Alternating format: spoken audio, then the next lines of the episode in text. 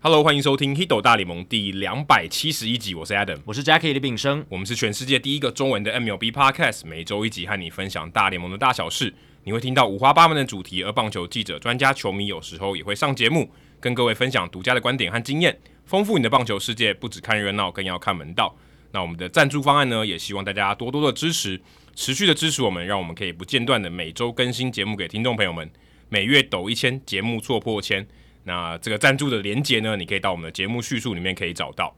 好，接下来是刊物跟补充的时间哦，这个礼拜也有哦。嗯，那我们在上一集的时候有聊到那个大谷翔平在 Fantasy Baseball 有两个人嘛，对一个投手，一个打者嘛，所以他是本人是一个人，对，但是他在游戏里面他是两个人哦，所以你要分开选，然后在大联盟的球员名单，他是二刀流球员这个这个类别里面。所以他应该一般怎么野手可能是 position player，对对对对，他就是 two way player，他是 two way player，在英文的定义里面他是 two way player。然后现在球员名单就是定义有三种嘛，一个就是投手，然后你刚刚讲野手，还有 two way player 这哎、三种。野手的缩写是什么？投手是 P 嘛，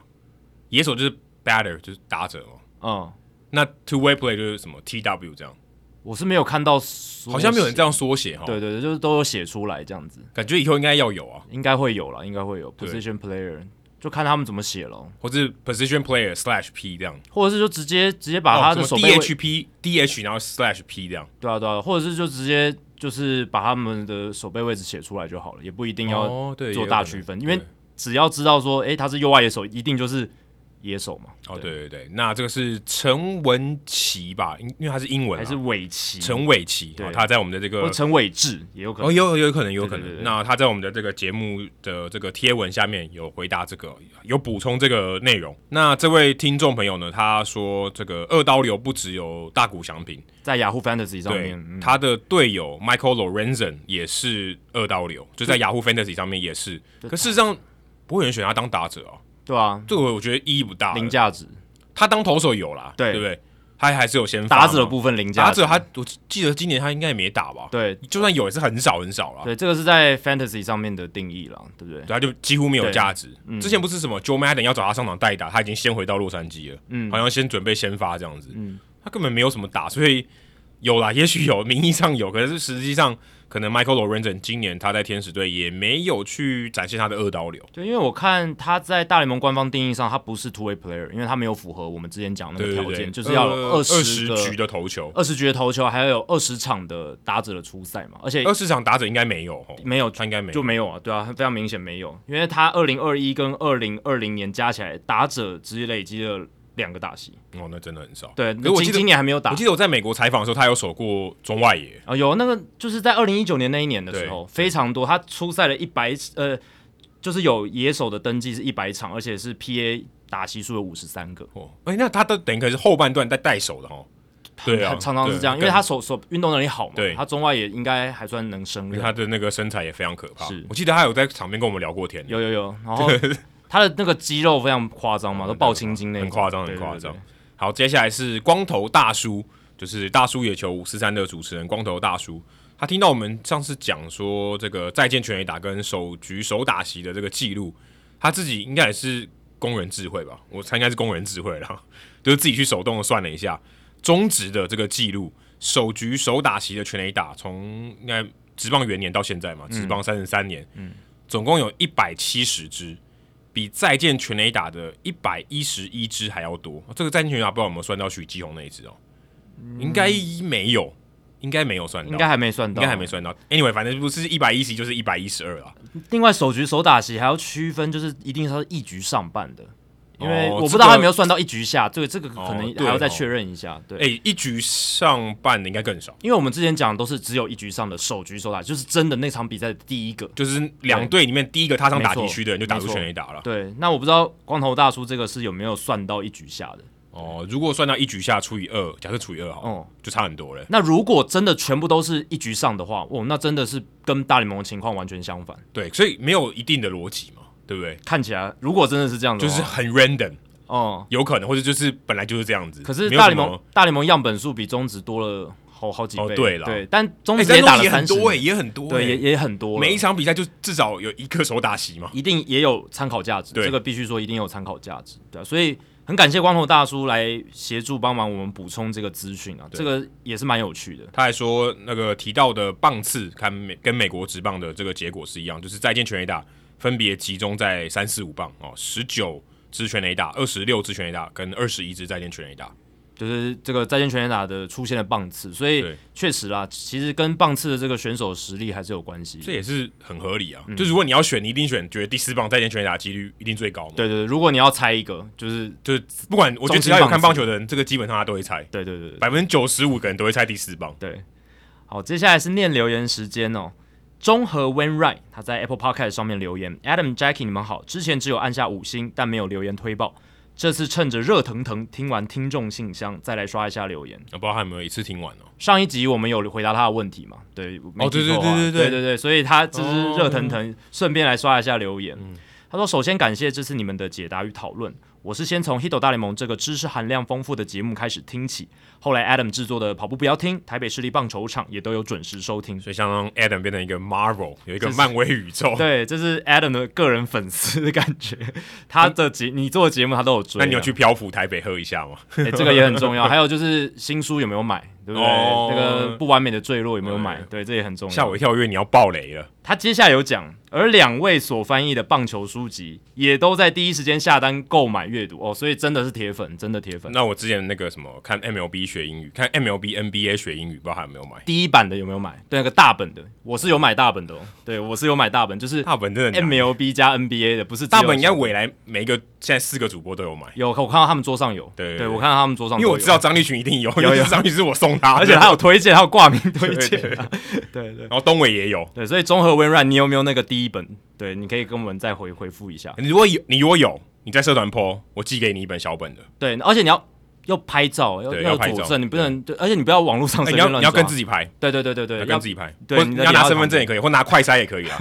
对对要有证明啦。对对，那他说购买阅读之后推荐给朋友，但节目并没有推成功。收听过程当中了解更多新的数据观念，现在看球的时候可以观察更多面向。另外，我是文科的博士生，哦，厉害厉害，对，哎不不是不简不单，简单不简单。撰写学位论文的时候也需要查很多资料。当听着两位讨论分析，某个程度上很像自己在做研究，出于好奇而越钻越深的感觉。对，其实我们每一集在录音的时候，感觉我们两个就是互相的指导教授。哦， 对，互互相去交叉去验证对方的说法，或者是去讨论对方的说法到底有可能哪每边每有每个礼拜一个纰漏 meeting 这样，对对对对，有点像这样子，对啊，但确实真的是出于好奇心，最重要就是这两个字好奇啊。对啊，因为而且我们也我们也没有考试嘛，对啊，也而且也没有人要求我们一定要把一个议题聊那么深，对不对？我我我们哎、欸其实我觉得是越钻越深是越好玩的，是啊是啊，对啊而且某种程度上是我们自己也好奇说，对对嗯对哎，到底为什么会这样？然后他为什么会打出这个数据？那这个数据背后它代表意义是什么？我或们自己是也好奇或。是我们把这件事情想了一想，然后有什么自己的结论，然后或者是突然有一个面向是我们没自己没考虑到，当初在思考的时候没有考虑到的，嗯或是那可能也加进没有人去考虑这件事情。对对对对，所以这个确实综合 w e n r i g 提出的这个观点跟我们的想法是谋合的。嗯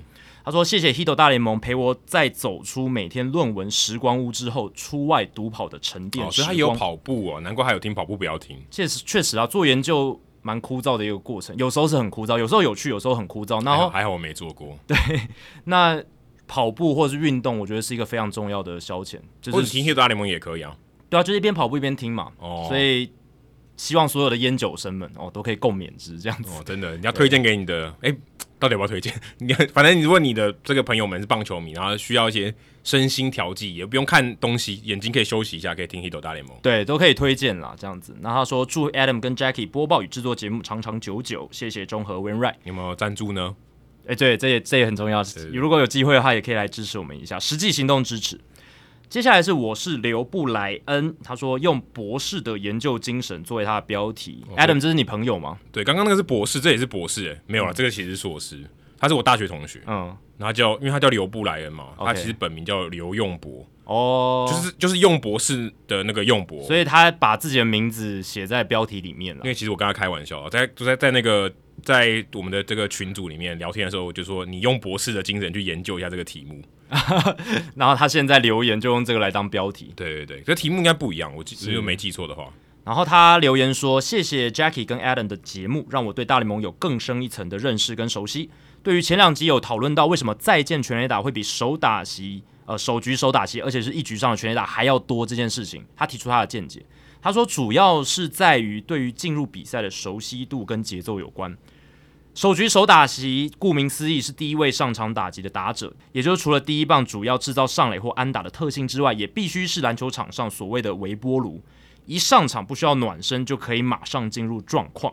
但毕竟我认为要同时有 contact 以及所谓微波炉的能力是很难得的。相反的，再见全垒打比较多是比赛进行到最后阶段了嘛？一定要啊再见全垒打就是最后，对，就是一定是尾声或者是已经在延长赛再见这样。全垒打就是据点啊，所以一定是最后的啊。对对对，球员要进入球赛的节奏与熟悉感都应该要完全进入状况了，加上现场的紧张气氛，触发更多肾上腺肾上腺素的分泌，可能能力上还会有加成，因此比较容易产生。所以有个数据，不知道两位可否协助一下？再见全垒打是由代打打出来的是有多少，还是原先已经在先发名单已经在场的球员所打出的全垒打比较多呢？也许有机会的话，更能支持这个利润。谢谢两位，如果节目做到三千集，我即使老了快听不见，也会带助听器捧场的。加我哦油！可以，我可以确定你活不到三千集。 可能对，除除非就是我们讲，我们之后如果有频率增加，那搞不好还还是很还是很难，一周五集也很难。我觉得很难。一像周我一周五集真的很难，我们可我觉得很难啊。像那个 Effectively Wild，就我们两个都有在听的那个国外 podcast，他们是最早是一周五集，现在变一周三集，他们对现在做了正十年哦。对，，正常情况下应该是越来越少才对，就是 会发现这个是很费力的。但其实他们虽然从一周五更变成一周三更，可是他们节目的长度是变长的，整体的算下来，对因为他但们是以前一周五集的时候，一集大概才三四十分钟。对，可是就是因为你要有那个时间，每天抽出来跟一对个对礼拜对抽出一天，其实还是对不太一样。那给大家一个数字参考，他们做到现在第十年，他们集数是一千八百多集，对啊，所以再做个十年，他们就可以，也许就可以到三千。三对，千。可是他们频率变低了频。率变低，可是再做个十到十五年，应该三千应该是 OK 啦，对不对？哦，那如果我们节目从明 maybe 如果有机会的话，明后年三 或是千真的很难欸呢、很难很难，但是起码就是要做，哎、可能要做二十年你。看我们现在已经做五年了，我们还不到三百集，就算三百集好了，对再乘以十，要做五十年呢、欸对啊，对啊，对啊，所以我说频率要增加嘛。五十年我应该已经挂了吧？就算如果我们做到两千九百九十九集，我还我们两个都还没挂，但还有一我可个以，就把它删掉，这样他就不会听到三千集了。还有一个可能性是我们交棒给下一代，哦把这个节目交棒给下一代，这个节目继续存在，但是主持人换人。我这个这个难度也相当高，这个节目也 这这这个难度也相当高，对对对，这节个难目要度也相传承下去也很相难当。高，相当高。对，总之就是说了那么多，还是希望大家如果多支持我们，哎，就有机会频率变高这样。对，如果一周两根到三根，我觉得比较有机会。嗯，那针对这个刘布莱恩他的提出的想法，我也去查了，就是再见全垒打里面代打打出来的占全部的百分之八点二哦，如果是总数的话是三百四十四支。就是再见全垒打总数是四千两百二十支嘛，那代打打出来是三百四十四支，占全部的百分之八点二哦，所以当然代打并不是每一场比赛的最后都会换代打上来，不一定不嘛不一定啊，对，所以我是觉得这个比例还算高啦，可是也不是特别高，因为总共有十一个角色嘛，就是场上的九个角色，哦投手、捕手、一垒手、二垒手，然后一路到右外野手这样子，嗯总共九个，再加上 DH 指定打击， 10个嗯还有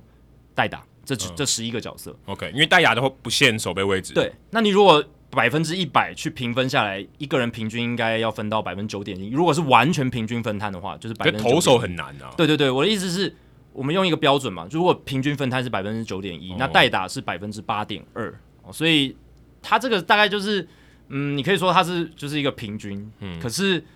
应该说就是投手他的这个获得这种机会是一定比较少，因为对后来对出现了指定打击，对，而且如果到这个后半段，就是比赛要尾声的时候，不太可能再让投手上来打。，对而且代打也不是每场比赛都有，所以他的机会是不均等的，嗯对所以很难这样直接去做一个比较，很难但很难所以我觉得这个比例，我觉得算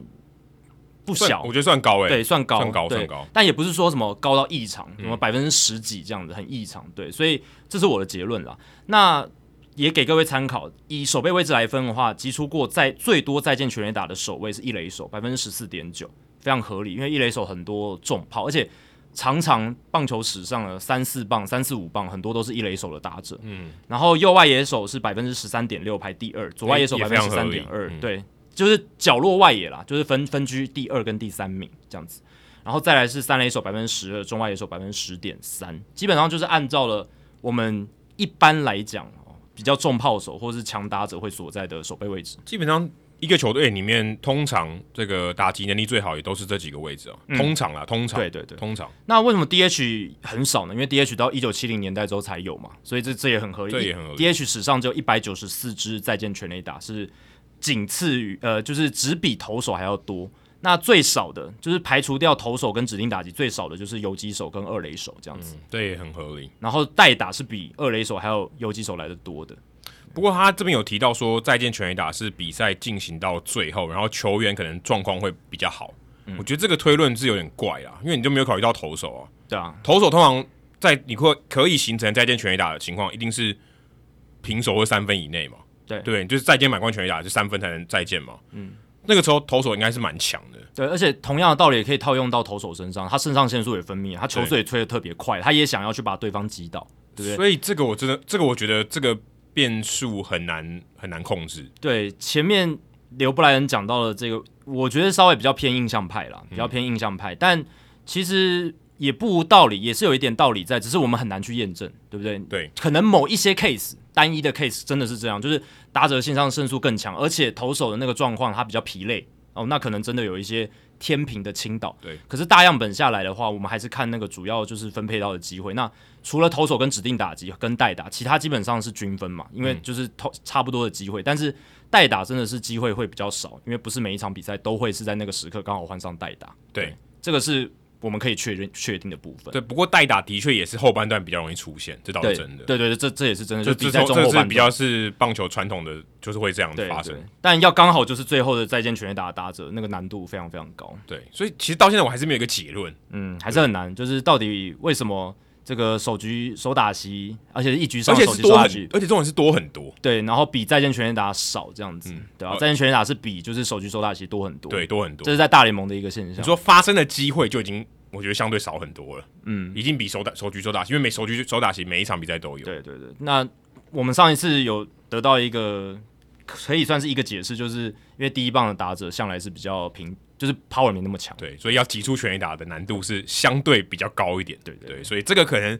我觉得是最合理的解释。对对对其他的话，你真的要用数据去去解释，我觉得也是蛮困难，因为嗯你找不到一个合理的这个数据去去怎么讲分析这个这个现象。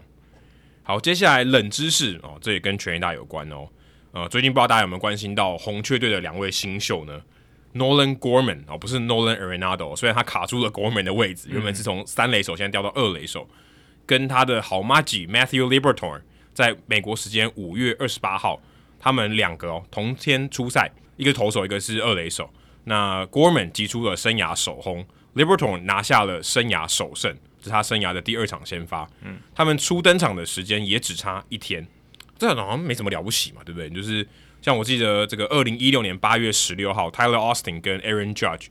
他们两个人哦，同一天生涯初登场，然后在生涯的首打席 back to back 开轰哦，这个也很难得，这应该是我印象中史上双人组合应该只有一次，嗯，就非很常难难啦得，非常对难得对，对所以 Gorman 跟 Liberton 他们特别的地方在哪里呢？他们从小时候四五岁的时候就认识了，他们打那个 T ball，T ball 是什么？就是那种乐乐棒球，对的时候就已经认识了。对他们就是算是从小一起打球那种 s e n l a 那种小朋友一起打球那种感觉，一起长大的。虽然他们高中不是念同一所，但基本上他们就是好朋友啦，就是只是可能念其他地方的高中、欸。他们对亚利桑那算是大凤凰城附住在附近的人这样子。那 Gorman 是二零一八年选秀第一轮在第十九顺位被红雀队选走，可是 Liberton 他其实并不是被红雀队选走，啊二零一七年第一轮第十六顺位被光芒队选走。那是在二零二零年一月，就是呃新冠肺炎爆发那一年，光芒跟红雀队的交易，把 Randy Orozarena 交易到了光芒队，还附带了 Jose Martinez。对，那时候疫情还没有爆发、啊对是一月的时哦，候。一月的就那一年啦，对对对，在那那年球季大家可能以为会开打的时候，那后来就延后开打。那 Liberton 就被交易到了红雀队，那也变成他们哎两、个算青梅竹马，可以这样讲吗？青梅竹马有规定要一男一女嘛？小时候玩伴死啊，党小时候的玩伴伴好死换党铁的对对对对对嗯对。死党啊、哦就被交易到同一就是到同一队了。那我现在来问一下、哦，下列哪一组的两个球员啦，不是小时候就认识的好兄弟？嗯，哦，刚才讲 Liberton 跟 Gorman 嘛，这个应该算是可能最近你有在看棒球才会知道。那你我如果现在讲，你就会知道了。嗯，那接下来有五个组合，你猜猜看是哪一个不是？好，第一个是 Francisco Lindor 跟 Javier Baez，第二个是 Tommy Fan 跟 Chris Carter，就是那个黑人的 Chris Carter。第三个是 Manny Machado 跟 Yonder Alonso，第四个是 Gary Cole 跟 Brandon Crawford，第五个是 Bryce Harper 跟 Joey Gallo。哦，这个里面有些人有亲戚关系嘛，对不对？有有有一些有亲戚关系的。那这一个的话，应该有一些是姻亲啊，所以不一定是小时候就认识。像 Gary Cole 跟 Brandon Crawford，我知道他们是姻亲啦，就是因为结婚才认识，就是因为结婚然后才有这个亲戚的关系。但我不知道说，诶，但是如果是结婚才发生姻亲关系，可是他们可能小时候也是认识，这也是有可能的。这有可能哦。对啊，这有可能，对啊，所以我也不太确定啦，因为看起来是有一些很明显的呃答案，有有有几个是我确定，像 Bryce Harper 跟 Joey Gallo，这是我我我知道的，对啊。那其他的话，Tommy Pham 跟 Chris Carter 这个我没听过，但我觉得应该是有，应该是有。那我不因为会，写的，对，应该不会写，不会突然就跑出他们。 那对搞对不好是跟不会 Peterson 不会天外飞来一笔，就是他们两个，对啊。好啦，我因为 Manny Machado 跟 Yano Alonso 好像我忘记他们是姻亲还是亲戚，有有有点忘记，但是我我知道他们是有关系的，所以三四这两个我不太确定是哪一个，对，我不太确定，一定要选一个就对了。哦，不用啊，你就随便选一个啊。好，我就随便选一个，那就那我选四好了。我就 Gary 选 Cole 四跟对 Brandon 对对对 Crawford 对。对 OK，那这个算是比较花边的啦，大家就嗯想猜猜看哦。对，有趣的。好，那我们在主节目之后来公布一下冷知识的解答。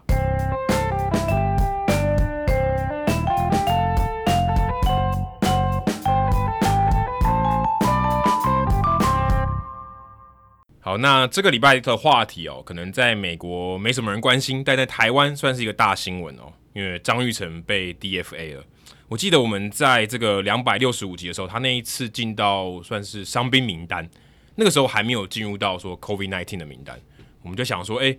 这个守护者队是怎么样操作他，可能还会给他一些机会。哎、结果其实后来他这从伤病名单出来以后，呃，只给他一场比赛的机会，三个打数没有安打，然后接下来就一直坐冷板凳，哦，过十几天吧，嗯，然后就被 DFA 了。哦，当但你看得出来，当守护者队没有给他机会的时候，你就知道离 DFA 那一天不远了。对哦，通常就是没有机会嘛，就代表说你在队上可可有可无了哦，就是连代打，就我们刚才讲代打的时候，你你也没有机会，因为张玉成其实应该算是一个蛮适合代打的人、哦。对我来讲，我觉得至少还有一棒可以灌一分的这个能力。那张玉成被 DFA 以后，大家也在想说，诶、他会不会被释出，会不会被直接释出？不过大部分的这个呃美国的球评或者台湾的这些球评的分析，大部分人会认认为说他的这个棒子还是有长打能力的，应该会有找到下家，毕竟他可以守这么多位置，他不是这种传统的一垒手，甚至他根本不是一垒手，他一定可以找到一个位置是，诶，如果今天有人缺二垒，有人缺三垒，甚至有人缺游击。都可以给张玉成一个机会，或是有人缺工具人。其实那不用说线上的主播球评，我们当初张玉成就是在进入 COVID nineteen 上面名单的时候，我们就已经有分析过了。对啊就是我们那时候觉得说，那个当下守护者还是希望把他留下来看，他有还没有没一些出赛的空间等等。但如果那个当下他们就觉得张玉成他们不需要了，那那个时候就 DFA 了。那他们为什么会拖了一阵子？可是我觉得还是花了一点时间去观察，去对，审视他们小联盟这些球员，哦，他们觉得现在有更多的球员是他们觉得可以来做替补，做到这个大联盟的球员名单里面或。是他张玉成的可取代性、可被取代性变高了。对，因为我们之前讲过了，不管是 Owen Miller 啊、Andre Jimenez，然后还有就是 Richie Palacio，然后 Ernie Clement 这一些，然后加上他们把张玉成放到就是 DFA 之后拉上来的那个 Gonzalez、Oscar Gonzalez 这一些，其实老实讲啊，都是比张玉成更年轻。然后你说潜力也好，然后调度弹性上，就是整体来讲，就把你把你把这些球员加起来，这个调度弹性都比张玉成好，因为张玉成已经没有那个 option，就是小对联盟的下放权，所以。呃，如果你要把他丢回小联盟，你就只只有一个方法，就是 DFA。对，所以如果还有小联盟下放权的话，张玉成应该是会被守护者下放的，这个一是定这个我是百分百可以对，确定。嗯我觉得可以确定。但就是因为张玉成现在已经没有了下放权，那调度弹性变差的情况下，守护者做出了这个决定。那其实这个也算我们算是一定的这个预期预期的范围对之内。那他被指定转让，会不会就是有这个七天的时间可以做交易，或者是摆上让渡名单让其他球队捡？那最后是用交易的形式，我觉得也不是很意外，因为以张玉成你刚刚提到了他手背的弹性，还有他打击有一定的 power，嗯，其他球队一定会有需求。对，然后我们原本这一集想要设定的时候是说，哎，他可能会去哪哪几队对，？本来问题设定就是这是样，至少二九队可以选嘛，对对不对？名义上是二九队可以选，结果在我今天早上起来的时候，哦，他已经被被海盗队给捡走了，对，但其实不是捡走了，是交易，对，是算交易啦，啊对因为但是他有现现金对，就等于给是到守护者付钱给守护者，对但没有说给多少钱。对对对我至少看到报道是没有写给多少钱。所以是一笔交易到了海盗。那张玉成除了我们刚刚讲的守卫有高弹性，然后还有打击上还是有一些长打火力可以去期待以外，另外的因素就是它还是非常便宜嘛，因为它是仍然是领大联嗯盟底薪的，还没有到那个薪资仲裁的年资。我看了一下，好像现在他的年资是好像两年吧，两年多一点吧，两年多一应该点两点，年多一点。对对对，所以要满三年才有，还没到，而且还很年轻。老实讲，还算年轻，还二算十年六轻岁而已。嗯对，其实而这且个他已经年有纪大还联盟 OK 经验了。已经有大联盟经验。其实很多一般的 average 的大联盟选手都是这个年纪上到大联盟，刚上到大联二盟，五二二六，五二六，对，所他以算张他还算是偏早欸诶。诶、他算对对他他算偏早早嗯就已经获得一些大联盟的机会，所以年纪也是个因素。那他现在被海盗队交易过去，那基本上就是因为海盗他们有很大的球员名单的需求，尤其是在一垒这个部分。还有整个内野都蛮缺的，对，其当当然对整个内野都缺，但最大的一个转捩点就是因为他们最近 Michael Chavis、左前臂也受伤，嗯有一这点是不以舒前服，林子伟的队友在红袜队被红袜队算丢到了海盗队就。是有 power，但是三振率过高的，其实一个打者，其实他跟张玉成蛮像的，呃有点我说像我觉得打其实击他们心的态，对打击形态就是他们有长打，然后他也可以守中线，但他不能守游击，他就是二三一二三垒可以守这样子。但我可以确定张玉成的手背应该比他好，诶，这个可以确定对，，这我这这我应该可以对哎确而且定。他们两个都是右打的这对种强，算是长打火力比较好的打者，但打击率可能稍微偏低一点，这样那除了 Chavis 以外，海盗队原本的一垒手桶香加治也嗯还受有伤啦。对，然后还有另一个可以守一垒的 Daniel Vogelback 也受受伤嗯对，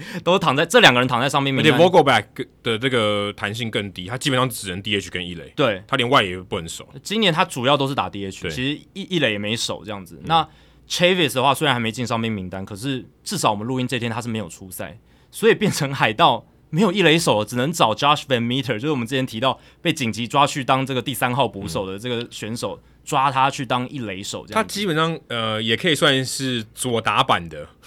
Chav- Chavis，了但是他打击能力没有 Chavis 对，没有那么好，但是他也是一三垒、一二三垒都可以守。我觉得他更像是那种真的就只是守备工具人，哦他没有什么打击能力，但是就他在是三 A 还不错诶，打击还可以啦，但但但在在大联盟真的很差。但是就是这个到到大联盟，感觉就是一个真的超级工具嗯人的角色，然后以守备组为主，然后打击能力可能也不到平，平均，对啊，所以变成说你又要用到一个中线的内野手，他原本是守二垒的，然嗯后要守到一垒，就是有一个很大的洞出现，所以诶，张玉成刚好这个年轻又便宜，然后我们讲了还有一些 power。然后又可以守多守卫的，当然也可以胜任一垒。嗯，那何乐而不为？只要花一点现金就可以换过来。所以海盗这笔操作是非常合理的。而且也感觉都补到他们的洞，因为他们内野几乎都有洞，可能只有 Hayes 算不算洞吧，对啊，因为你看，像他们有一个手背很强的内野手 Kevin Newman，现在也在嗯上、也在上，面名单，这个没办法、啊，很惨。他好像受伤蛮蛮长一段时间对的，，就是这个也虽然 Kevin Newman 打击很差，嗯可是至少他手背是很好的，呃，至少是你海盗队少数可以叫出来的野手，二游都可以守。嗯那现在也躺进上面名单，所以他们现在内野真的只有一个三垒是非常稳，就对 k e b r a ，Cabrian n Hayes 就手只有背非常好，对，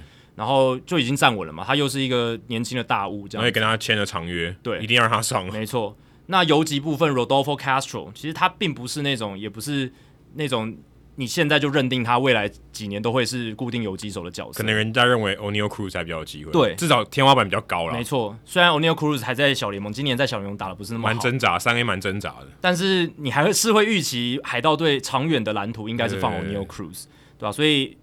诶，这样看起来，诶，张玉成来到海盗是一个非常好的机会哦。对，而且之前那个朴孝俊也被好像也今天才被拉上来，之前都在三 A 嘛，前一阵子都在三 A，、所以也可能是上来补一些人手，嗯对嗯所以就知道说，哦其实张玉成在这边是真的很有空间，至少至少一二三垒他可以轮着守嘛，对对啊，游击也可以守嘛，也可以当工具人，所以算是相当好用。如果海盗队可以给他一个相对稳定的出赛的机会，例如说十天可以上个九场八场，我觉得对他来讲是一个很很好的一个消息。对，我觉得在一垒的伤兵的问题还没有恢复之前，张玉成是有你刚刚讲那种出赛空间，就是高频率的先发出赛、稳定的打席数的机会。嗯我觉得这个机会是有，那这个就是张玉成过去几年来在大联盟一直欠缺的，就是真的很稳定的出赛机会。除了去年年去底年有有一一阵阵子下半季，对，去年就是下半季那在一阵子八八九月的时候，对比较好一点。那就希望看到说张玉成这一次在海盗，他能够再把握住这个机会，而且相对来讲，海盗是更没有战绩压力的一支球队，哎，更没有守护者更相对来讲还有一点呢、更对对吧守护者还在五成左右。对啊，那海盗队他们是今年是不可能拼了，所以基本上他们还是一支算在养成型的球队。嗯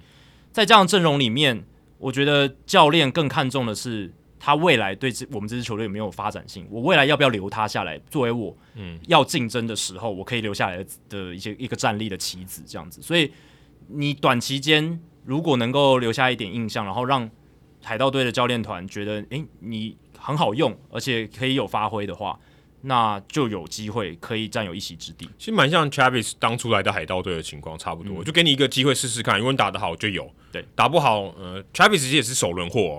打不好的话就就放你走，这也是有可能的。我觉得，呃，不晓得他这个 window 有多长啦，就是嗯 OK，我给你机会，也可以说真的也可以很短，也可能两个礼拜后就把它试出，也有可能。你你讲 Travis 是一个就真的很好的可对比的案例，因为去年他在红袜队已经到了第三个年头，然后也是其实他过去也是在上大大小联盟上上下嗯下，然后去年他在红袜队三十一场出赛一成九零的打击率他就被 Arroyo Christian Arroyo 给取代了取代掉了，对啊，对，那后来来转队到海盗的时候，他在十二场的初赛里面把握住了四十二个打数，十五支安打，当然这个样本数小到可怜。对，但至少那个 window 还有把握住。对，至少你在那个区间，你还是要留下一些。如果你那个四，十个打数只有四支安打，那你可能也没那个，你就 window 就这么短了。可能今年开季春训给的机会是别人，对不是 Chavis。虽然我们常常讲一个球员他的好坏要大样本才能够去显示，可是我们之前也有分 析嘛，那个球队那个 window 就是那样子，他他对要决定了。对对对，你你你说你要看我预测，对不对？对但是预测是长期，但是耐心只有短期，，对，这是重点。哦，你说一个能力，他可能要三四年的数据才能稳定下来，可是时间是有限，球队争冠时间也是有限，那个 window，而且你要配合到那个人家 阵容，人家让你上的意思是什么？其他人不能 上，对啊，这是很重，它是一个取舍、哎，对，是要付出一些机会成对，本它的，是有机会成本的。所以都是有成本投入，你也不能说无限制的让一个球员去试，那球员球队的耐你心啊如也，果是状元，可能可以。对，当然状元或是 top prospect，他的这个空间更大。Chavis 他算是也算是个 top 哎、 prospect，、红所以，其实他刚上来的时候，他我记得二零一八一九年刚在红袜的时候，其实超强。二零一九年的时候刚开始打的不错啊，后来当然数据有回归，但是这代表什么？红袜队呃一开始的眼光也算是不错，就是有对看看出他有一些能耐，只是长期来讲他他还弱是点有一就些被缺弱陷点。就被发现，然后没有办法及时的校正，有没有调整？然后有没有去精进自己对？那 Travis 看起来那个时候是没有做到，但但也许来到海盗队以后，哎、给你有一个换一个新的环境，或是别人给他一些不同的指示。对，但你刚刚讲 Top Prospect 球队有没有给予更多的空间？有的，因为 Chavis 他其实是红袜队给他了将近一百六十八场的初赛，很多了他才真的把他就是放放弃弃掉了。，嗯，一百六十八场，三个球季一百六十八场，而且你要考虑到二零二零年那一年只只有六十场的赛季，他出赛了四十二场，嗯所以其实是给了他非常多机会。但是就像我们前面提到，就算你是 top prospect，那个耐性也是会耗完的。那何更何况你是张玉成，对嗯不对？那张玉成，我们不是要贬损他，但他真的不是所谓诶大他联盟的 top prospect。他可能算 top prospect 的下一级啦。对，已经算是不错的一个呃，当初啦，在小联盟算是不错的，但是你没有挤进那种什么百大新秀榜那对种对对，很很受注如果关两注的，两百大应该有，对，所以张玉成能被给的耐性，我觉得守护者这么多年来也给了也也不少了。哎、其实这样你刚才讲，还有 Arroyo 这三个人是命运的交错、欸，因为 Arroyo 以前在 那个守护者，在印第安人队跟张玉成竞争，对后来他到了红袜队把 Travis 挤下来，然后现在张玉成到了海盗队要把 Travis 挤下来，对三个人不断的纠葛在一起， 对这对样对，子因为当初他应该算是被张玉成挤掉了，嗯因为 Arroyo 被被交易到红袜嘛，嗯然后张玉成留在这个印第安人，对，所以就是刚好跟他们牵扯在一起，一个大联盟版的什么蓝色蜘蛛网这样子。但是张玉成现在来到海盗，我觉得大家可以很看好，而且刚刚好我们录音的隔天，诶，我们未来也要转播大联盟比赛，就是对海盗跟道奇可。他还明蛮天刚好我的们明天是先发投手是 Walker Bueller 对不对？我还没看呢、 我是我 Walker Bueller，因为我看了一下，然后 OK 再隔一天是 Urias，我觉得他可能比较可能对 Urias 有在上，也有可能，也嗯有可但是就看说他有没有人可以先顶一垒，如果没有人可以顶一垒，他一对。啊定因为先上现。在的状况是海盗没人守一垒，你都要用到 Josh Van Meter 了，我是觉得很有可能第一场张玉成就会直接上一垒了，嗯这个几率是很高的，对吧、所以呃，还还蛮幸运的，因为安排这个场次的时候根本不知道这个新闻，更你们神神预测，因为神神预测，当他然因为他基本上绝对不太可能去道奇，这是天时地利人和啦，就是刚好就是西岸的比赛，对，到哦对道对奇，对然后然后刚好海道盗奇对到海盗，对，然后海盗来做客，对，啊，所以真的是蛮巧合的，所以也刚好让大家可以有机会看到张玉成的初赛这哎样，子。海盗队真的很多台湾人哎，现在也很多哎，现在就是那个嘛，陈柏宇、陈柏宇、张宏仁、郑宗还哲有，郑宗哲，而且郑宗哲表现还不错嘛，嗯对啊，所以哦，希当当然是因为我们有一个很优秀的球探球探 Roger，对对，在海盗很有力，真的很有力，推了一把。而且我相信，对啊，Roger 在海盗体系，那张张玉成加入海盗，或多或少搞不好也也也是可以再美言几句之类的。哦对，而且他们就直接有翻译就直接用了，对对啊，对啊，对应啊该，可以，应该可以直接用。对。所以我是觉得海盗有了这个张玉成，而且海盗过去也曾经拥有过那个嘛王维忠、还有张敬德，还有他张哥敬哎，德，还有他哥哎，所以他们是有跟台湾选手很多的经验，这样对对子，对对吧、啊？哎，他们现在这个海盗队如果朴孝俊也是也回来的话，阵容有三个台日韩哎，亚洲人哎，对还有一点就是张玉成如果真的能打出成绩，其实对于他下面那些学弟们。也是一个很好的事情，哦那、就是说到，哎，我觉就等得于说，如果真的要对啊讲的，我觉得这个也是可能一个附加价值，对于对嗯海盗队来讲，你就等于你用手中的棒子跟你的手背告诉 Ben Sherrington，就是海盗队总管说，你看，哎、我哎，们别台说台湾以前是红袜的，对啊，对啊，对啊，我们海盗子弟其实 Chavis 会到海盗多少也跟应该 Sherrington 有很大的对关系有，因为当初应该他选的，对，所以院内选的，等于是跟 Ben Sherrington 说，你看我们台湾子弟嗯是有实力，只是当初守护者那个时候，还有今年开季太衰，有染疫的情况对。那只要给我足够的机会，我把它打出来。那其他你看你们在小联盟养的那些，你们花签约金签来的，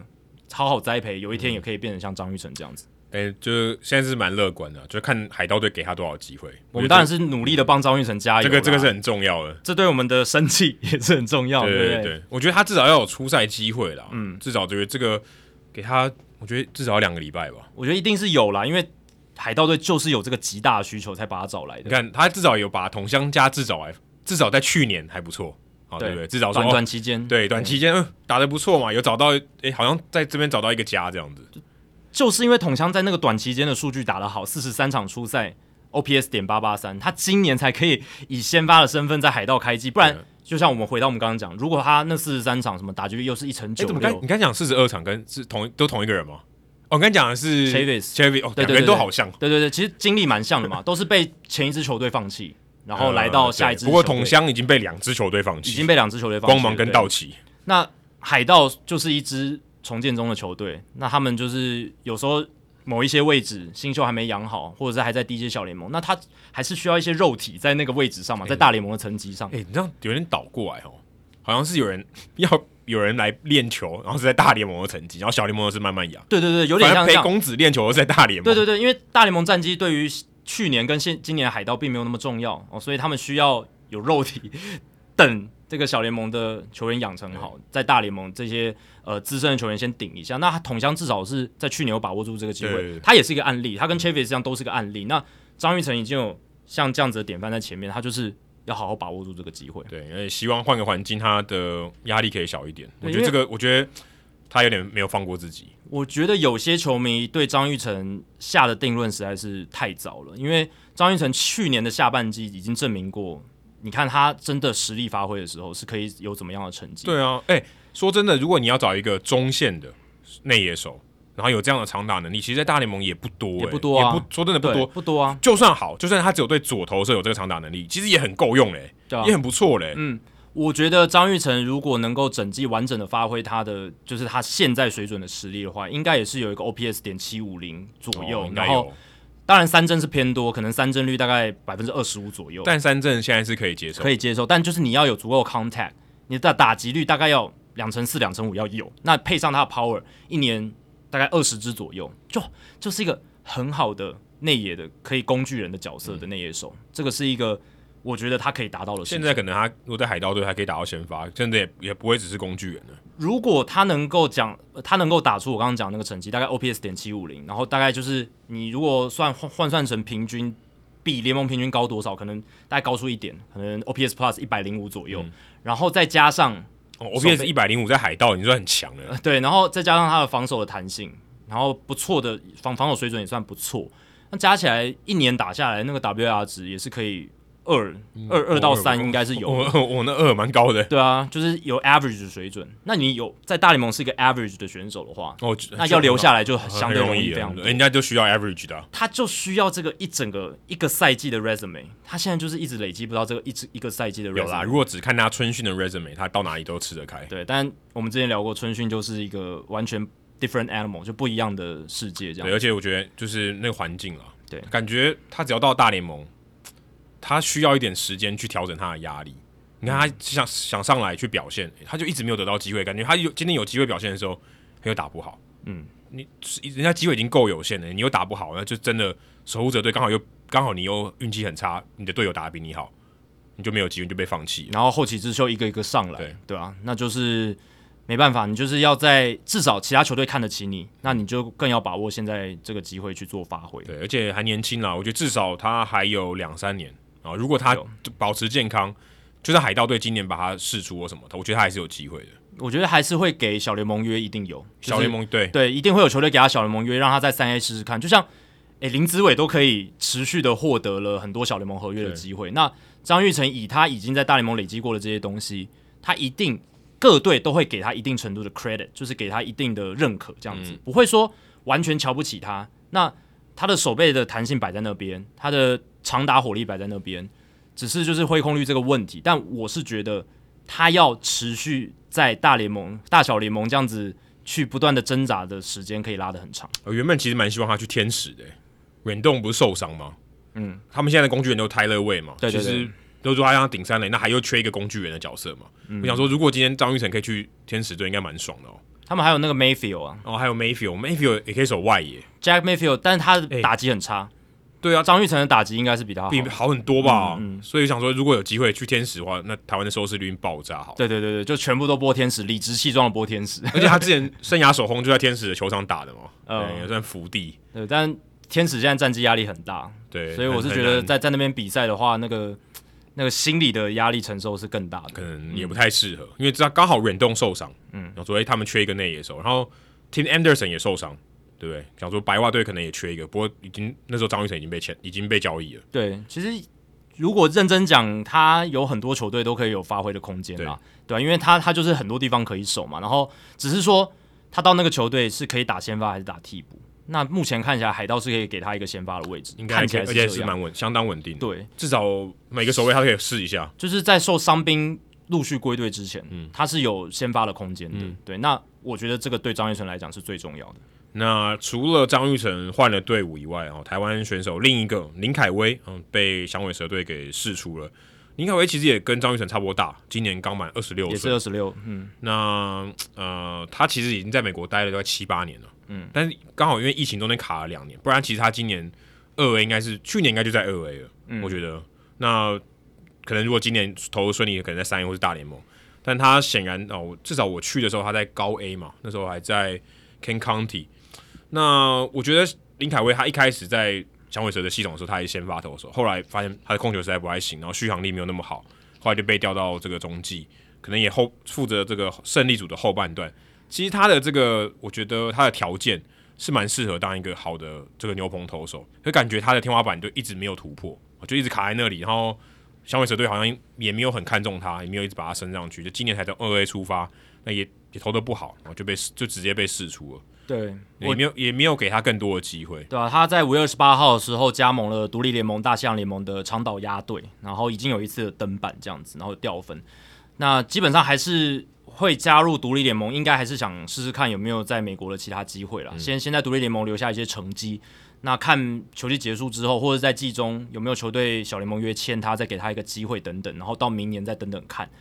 那我是觉得林凯威比较岌岌可危了，他的旅美生涯，嗯，主要关键就是在于他在小联盟那么多年，二零一六年到现在，然后你刚刚前面已经讲了嘛，从先发投手，然后转掉牛棚，这是一个已经是第一个警讯了嘛，就哦就是算一个贬值。对，已经是一个贬值，已经算是一个警讯，代表球队不认为他的实力是可以在先发投手发展。而且，如果你是从小联盟的先发，你到大联盟变成牛棚投手，那还算晚一点贬值，对啊，因为很多是这样，很多人是这样。对，而且很多是在小联盟先发都投的还不错，他到大联盟都还必须要贬值到牛棚的，对因为他他到大联盟就是没办法用先发的角色去撑个四五局，他都没办就法。他的，例如说他球威就是没那么好，对或者他的变化球品质就是没那么高没。错，那他必须要用短局数加强他的球威，可能可以从本来九二九三可以吹到九六九七然，后他的第一个变化球丢的比较好，对就用这两个就好了。他才能够在牛棚生存。所以连那样子的选手哦，都只能在大联盟的牛棚了。那更何况林凯威，他到了牛棚以后呢，其实说投出来的成绩也只能算是中规中矩。就普通，对，你说他在二零一八年在 DJEA 投出了三十四局三点四四的防御率，K 九值十一点六，BB 九一点九，哦，看起来很亮眼没。错嗯可是那是 DJEA，我必须很坦白的讲，那是 DJEA。所以在这个层级的数据，球团球队会重视的程度是比较低的了，而且他又是一个右手的一般的后援投手，嗯对相对来讲，你要攫住球团内部人士的眼光也很难，对吧、然后再加上我看了一下，他最快的球速好像是二零一八年，就是在那一年巅峰的时候，在短 A 投呃，就是短 A 投出来的九十五英里、最快。那因为我是说觉得真的，他身材也不高，也不高五，好像五尺十吧，其实不高。身材没有优势，那你极速是九十五英里，又是个右投手，我实在觉得这个在旅美的发展性来讲，在美国的体系，你如果要在美国职棒大联盟这个体系去生存，甚至在小联盟都很难。啊，再来就是他的控球啦，他控球嗯比较对狂野一点，所以是你的球速没有到非常快。顶，如果你今天随便都一百迈，你控球不好，我觉得大家可以接受。九十五迈你的控球没有到那个水准的话，就算你的变化球再好也没有用。对，变化球主要滑球、直插球，对，可能有一定的这个七敌效果。然后，如果你的控球状况好的话，是可以来制造很多三振。嗯可是，就像你讲的，他的控球状况真的是起伏不定，然后比较嗯比较不狂野稳定了。对，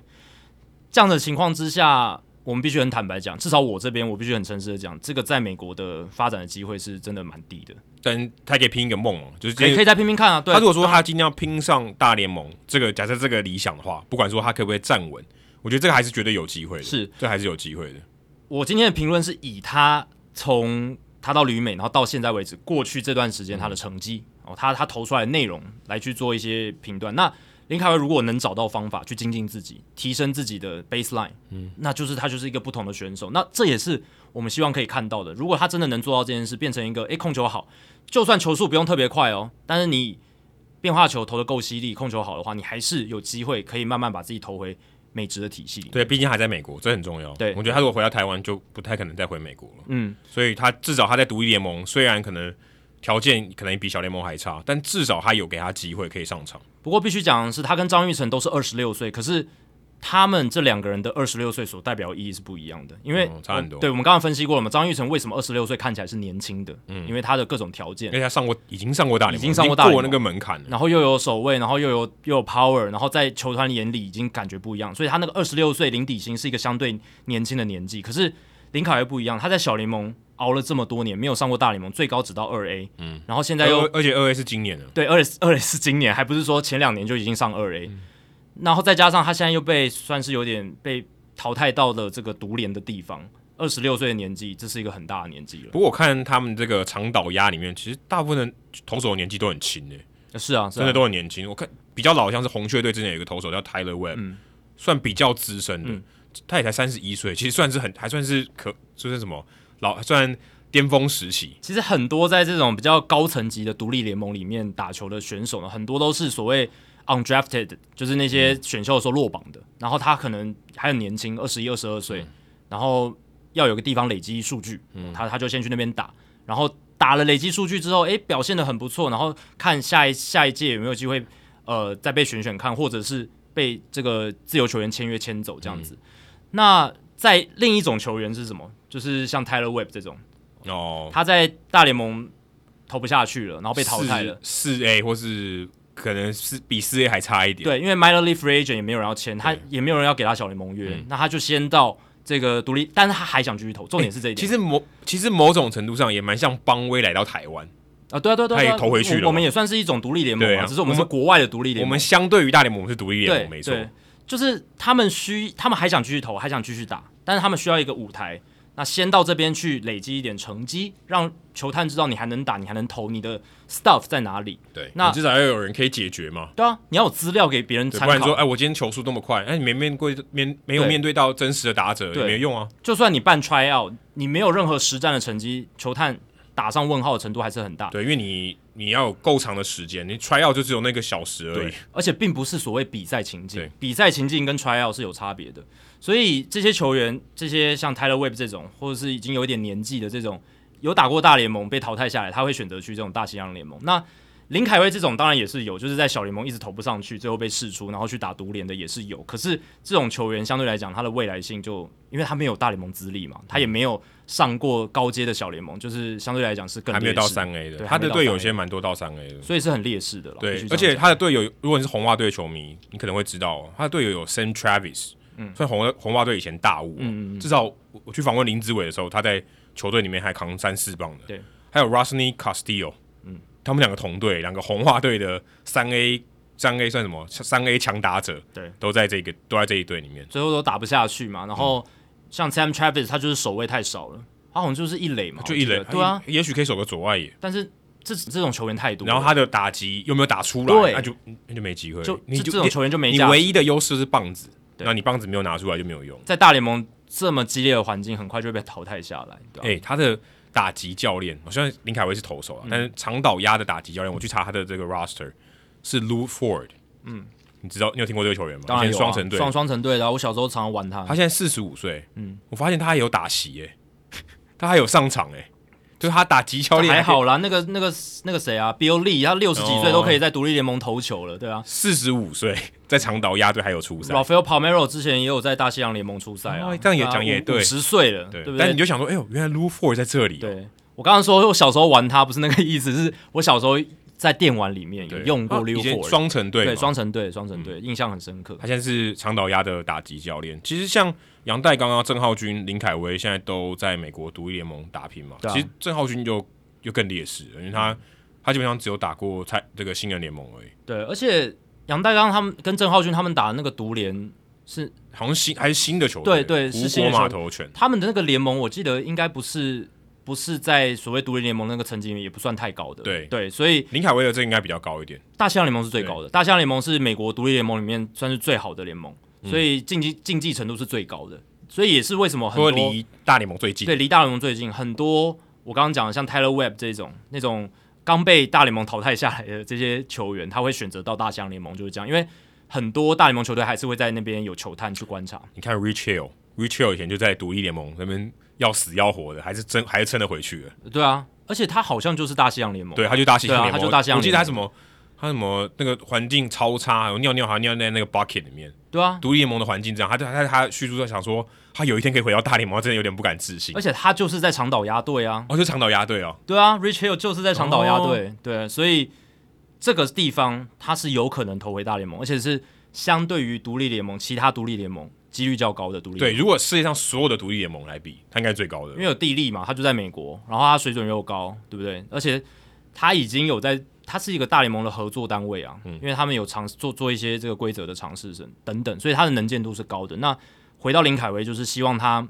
能做一些技术上的调整跟转我变，开窍，换至开窍少换个球队，他之前都在对响尾蛇系统嘛，换个环境啊了。或是他用他的方式，给他的这个训练的方式，或给他的一些指导，或者他的嗯怎么讲，给他一些提醒，也许有一些不一样的效果。对，就是做一些不同的尝试，看看能不能把自己实力的 baseline 往上提。那对也或者许就有机或许会。也也许这个系统就是不适合他，也有可能发嗯现，哎、我就是不不习惯这样子。但是这也必须说，他在这个小联盟投不好被释出之后，也没有其他的美国职棒小联盟的球队想要他。嗯对，这是个事实嘛，这是一个哦所以事实所以他他才到了独立联盟。所以我是觉或得者说还等的不够久，因为他想要赶快、赶快、赶快继也续，有可能，有可能对他花他再他有再等一个月，搞不好有别人来找他，有人受伤就来找他了。但对，但可能我我是觉得他们自己也认清了一个可能其他小联盟球队要签的几率低，所以他们才会对立刻做这个决定，赶就快，是反赶快正到独有有立联盟球队要你就先对去。嗯经纪公司的评估可能大概也是这样，对吧、啊但就还是希望我们希望所有旅美选手都能有好表现，然后能够嗯不要轻易的回来台湾嘛，对啊对啊对啊，就是能待久一点就待久一点，待久一点。嗯哎、毕竟已经付出这么多的青春了，对不对？你的沉没成本 已经付出了。嗯，哦，而但是且这个思维误判里面有讲，在美国多走多看，那些都是一个很宝贵的经验值。对对对带回来台湾，就算有好有一天打不下去了，要回台湾了，那些经经验值带回台湾，你以后不管不管可以延续你的球员生涯，或者是要当教练，他都会成为一个很好的养分。我去采访林凯威的时候，呃，那时候他有讲到他的愿望，他希望他可以在大联盟的时候，就是他是大联盟的选手，他可以唱美国国歌，他很会，据说他很会唱歌。那时候我就给他看海盗队不是有那个 Stephen Brown，嗯，不是在这个赛前唱国歌，我就给他看，他说哇，这个很厉害呢。因为他是练家子的，对啊，练家他上好像声乐系的嘛，对不对对？对，然后林凯威也蛮喜欢唱歌，他想说他如果有一天可以上大联盟，他想要可以表演一下，嗯，但就是要达成上大联盟这个目标。有机会了，还是有机会，大家多多祝福他。虽然嗯对这个路是比较难走一点，诶，但难走的路也是路啊，对不对、h i t o 大联盟也是走一条很难走的路，嗯对对对。那再来林子伟也来聊一下林子伟，林子伟最近又受伤了，嗯据说内线消息是受伤了啦。对，那所以呃，今天刚好早上也看到消息，大都会在三 A 也签了 Jetty Riddle，就是以前马林鱼队的游击手，所以林子伟今年要回到大联盟，现在目前看起来是有点崎岖。之前那个加藤豪将也算是他的竞争对手，所以其实，在三 A 里面，现在至少就有五个他的竞争对手，比较堪忧啦，比较堪忧。对，因为打击还是没有打出来，而且呃打打停停的，因为现在常常讲嘛，健康也是一个 skill，也是一个技术，你能不能保持健康是你的本事，这是一个本事，不能只是说啊运气不好或者怎么样。一个选手他能够稳定的一直在场上，那是他的能耐。这这个甚至也是呃签约的时候最看重的一个 factor。那林子伟在这个能耐上面，如果给一个评价的话是偏低的。你从他这几年的状态来可能真的看，很低真真的可很低能接近 F，所以你要球队怎么样信任你，这个难度门槛就很高了。但他有一个优势啊，就签约金就摆在那里。啊，两是啊两百零九万的签约金。可是我觉得这个已经应该就是我觉得但这个已经磨掉了对，我觉得快已经磨快没有光了几乎没有了。我觉得他现在唯一的优势就是他能够多功能的手背，就这样子而已了。呃然后手背能力还不错，然后运动能力不差，可是这些东西会不会被过多重复的伤势磨耗掉，这个也是很难讲的，对不对？所而以且我觉得手背跟你这个防跟你的伤势是很有关嘿系。很有关联的。例如说，你今天范围，你的今天这个受伤以后，你的移动范围变小，灵敏度变差，或是你就你就不敢拼了，手背价值降低，手背价值就会降低。这个那个 Baron Buxton 跟 Bryce Harper 都示范给你看了。嗯，对所以虽然林子伟目前还在这个美国职棒小联盟的体系里面，可是也是岌岌可危啦，啊也是岌岌可危。对我台湾的这些球员，现在张玉成也算是度过了一个他自己这个旅美生涯的一个关卡啦。嗯，有没有度过还不晓得，但至少那个关卡遇到。那我们也希望刚刚我们提到这些旅美的台湾选手都有一个好的结果。对，不是只有坏消息啦。那个李浩宇就表现很好啊，在哦费城人的，对对不对？他现在是美国在费城人小联盟体系的一个算他当红人物，哎、当红，他可能、对啊可能是他那个成绩打最好的对打啊者。。所以不是说只有比较不好的消息，还是有很棒的消息，只是我们比较少聊到李浩宇对或者是一些小联盟球员。毕竟我们主轴并不是完全放在旅美球员上对面对啦，对，但我觉得该给的 recognition 还是要，就是认认可他们这个努力的成果，因为李浩宇真的不容易，第一年到小联盟，第一年嘛，对不对第一个完整的第一个完整就的是手机呃分发出去。对签约之后分发出去，然后第一个完整的赛季能有这样的表现，至少是开了一个红盘，对不对？那嗯之后期待他能够延续这个好表现，然后往上冲，往那个更高的层级去冲。对，希望所有的旅美选手都有好的表现，让我们大联盟的比赛播不完，好不好？ 每一场比赛打开来都有台湾选手，这就是太棒的一天了。好，那说到打开电视，呃，之前我们在这个社团里面有一个我们的听众，我要给他一个赞赏，他叫做应该是 One Bos Bosco One Bosco，他应该姓 One 吧？嗯，Bosco B O S C O，他在四月九号，也就是开季的第一第二天。他就 PO 了一篇说：“请问 Apple TV Plus 转播画面的右下角滚动变化的数据当中，有一个 Rich Base Probability 的计算公式，有没有大大知道？”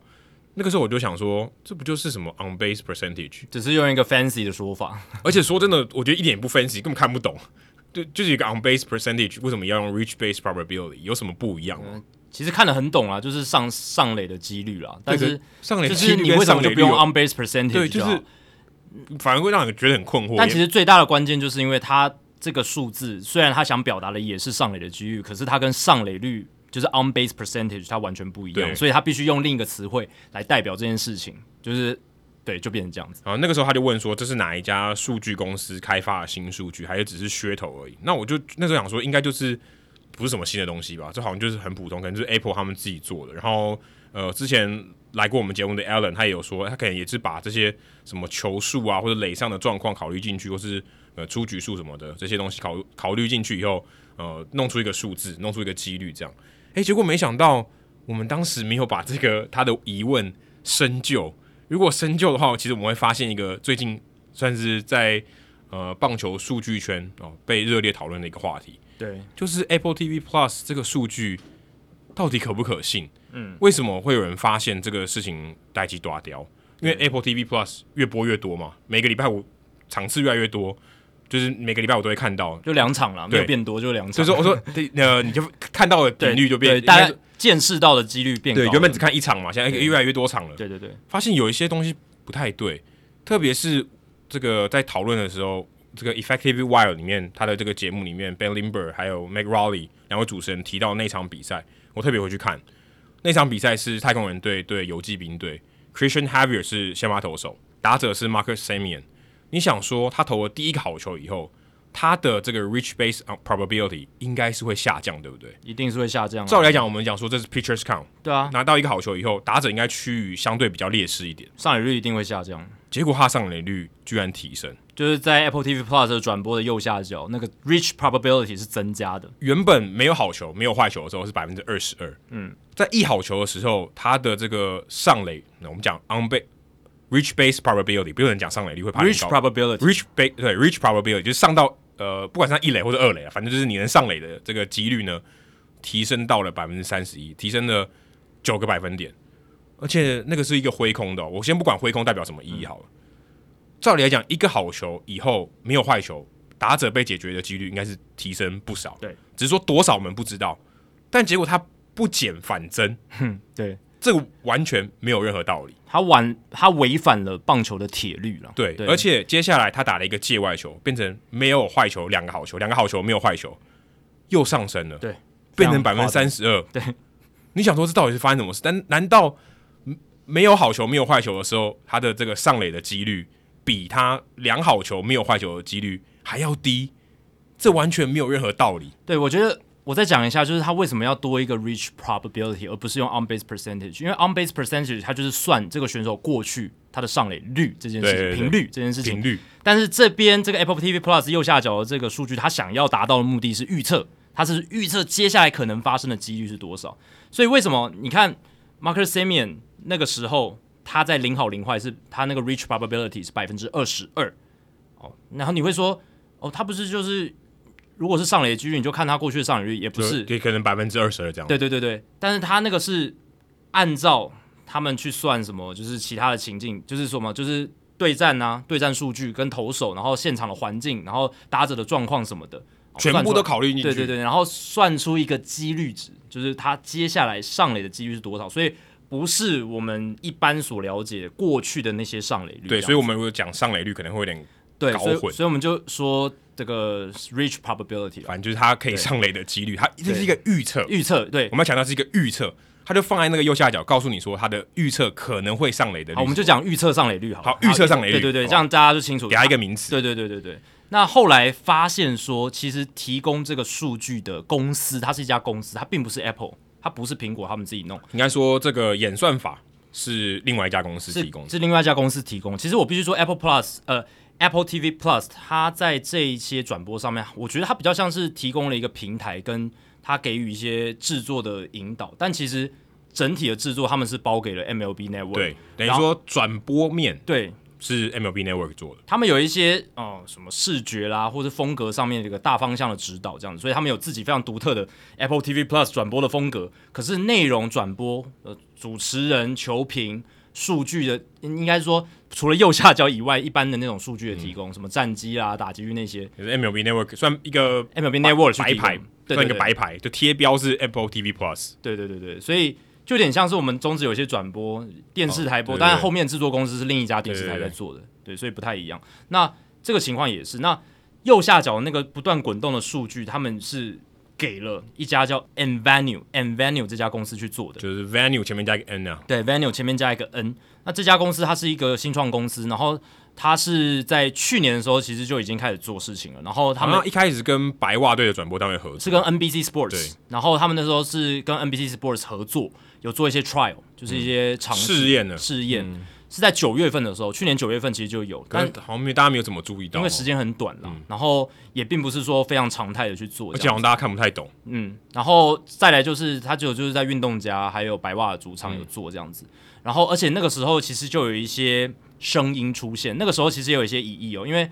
Jason Benetti 白袜队的赛事主播，他那个时候就有对 n v e n u e 他们提供的这些 probability 的预测数据提出质疑，对因为有一些就是我们讲违反棒球铁律的一些数据出就现而，且他强调是他是我们刚才讲说，我们是讲一球一球嘛，对所以他是 pitch by pitch 的时候，他的这个预测上垒率是一直在变的哦。对，一直你在今天变不是说我今天他上台打击没有好球没有坏球，我就预测他上垒率多少，嗯，哦，这个是一个，他每一球都在变，对，他是每一球都做预测，这甚是至如果你连续打了十个界外球，他搞不好也在变。对，但这其实是好事，这个其实是很多人想要看到，就是对我每一球都可以做一个预期、一个预测这样子。And venue 他们就是想要做这件事情，他们想要做一个突破创新，就是我们要做到及时够快的数据预测，我们这个模型可以很快的运算，在十五秒里面马上出来，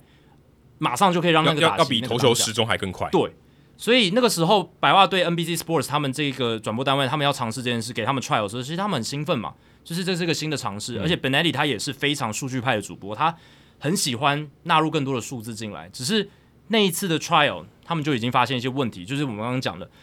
投手球数明明领先，结果这个预期的预测的上垒率。还还提高提高这件事，打者的预期上垒率还提高这件事情，就有像这种违反棒球铁律的事情不断的发生。然后还有一个案例，就是他有提到，就是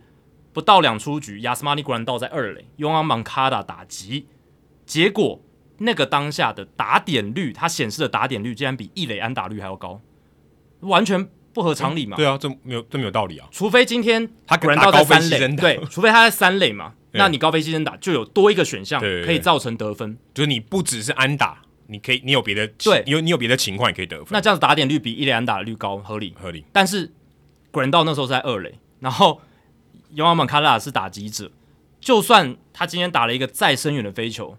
古人道也被然后被接杀之后，古人道也不可能从二垒跑回本垒，这是不可能发生的事情。但是那个时候打点率却比叶安打率高，对你如果考虑到 g r a n d 是速度的话，对啊如果今天他是 Billy Hamilton，也许可以。这是完全不可能发生的事情。可是那个几率就就搞成这样，很怪所以那时候就提出很多质疑，而且 Ben Limber 他有在节目讲，那个时候的 trial 其实 NBC Sports 底下的人就有很多的疑窦，就说你这个在搞什么？对，在搞什么？对，所以就是 trial 之后，他们也没有继续合作，就今年就没有了，今年就没有，有合作了所以。他们就找了 Apple TV Plus，还有 MLB Network，对对 net- 对还有 MLB Network 合作。对，然后我觉得最有趣的是，你刚刚讲那个案例，就是 Marcus Simeon 那个打席，还有其实不止那个，其实就没有，这只是其中一个冰山一角。对，它有非常多类似的案例。那这也是为什么 EW 就是我们刚刚讲那个节目 Limber 还有 Rowley，他想要去访问 Nvenue 他们这个 CEO 也创办人算创办人，来访问他。他的名字叫做 Kelly Pratt 嘛，Kelly Pratt，然后就直接上节目访问他。电访，电访，然后我其实很期待那一集，因为我很早就知道他们有机会去访问他，而且我在打开的时候我就预预期非常高，因为我知道他们两位主持人一定会去直接面对面的跟他对质这个问题，到底为什么？你们是怎么算出来的？能不能跟我们解释一下？因为我们没办法用棒球的常理来解释这件事情。如果你能给我们一套说法，让我们能够接受，好，我们觉得你的这个几率算出来真的厉害，就颠覆了原本我们预期的东西。，对，那就是一定是我们这过去二十多年，哦甚至是从 Bill James 开始五十年来，我们在研究这些棒球数据，所有人全部全部都错了。对，如果今天说好，刚刚假设 Marcus Simeon 两好球没有坏球的时候，上垒预测上垒率比较高，我一上来我就直直接看两个球，对啊我我我上我这样预期上垒率不是更高对啊，吗？对啊，你投投手尽量的进攻好 球带，我等球就好，我量好球没有坏球打最好这样子。，对，对我就有优势。如果按照他们那个数字的对逻辑，就变成这样子。那好，如果今天他们对自己的数字那么自信，我们就来听听看他们怎么讲的。这个是哦，现在我们是要 call out 的，没有没有没有， 就是那个节目，就是 Ben Linger 他们要访问的当下，我那时候期待就是这样，我也我也期待说，但诶但到我底听怎么怎么但我听那个节目的时候，大家已经被骂烦了，所以我的那个心态跟你不一样。对对对对，因为我听的时候是第一时间我马上去听，这样我一看到就马上要去听。那其实那个 M Venue 它的 CEO 就是 Kelly，我们就讲 Kelly 就好。因为 Pratt Kelly 有点难念对 p a 有点难念。Kelly 他其实在过去受访的时候，Sports 就有一家媒体公司就是 Sports Techie，他是专门访问运动科技类的新闻。 Techy 就是 Tech 的 Techy，对啊对对。然后呢，他在那个报道里面就有去，也不算吹嘘啊，就是说他去算是呃提出自己产品的好处在哪里。他就有举一个例子，去年世界大赛后 o r s o l a r 不是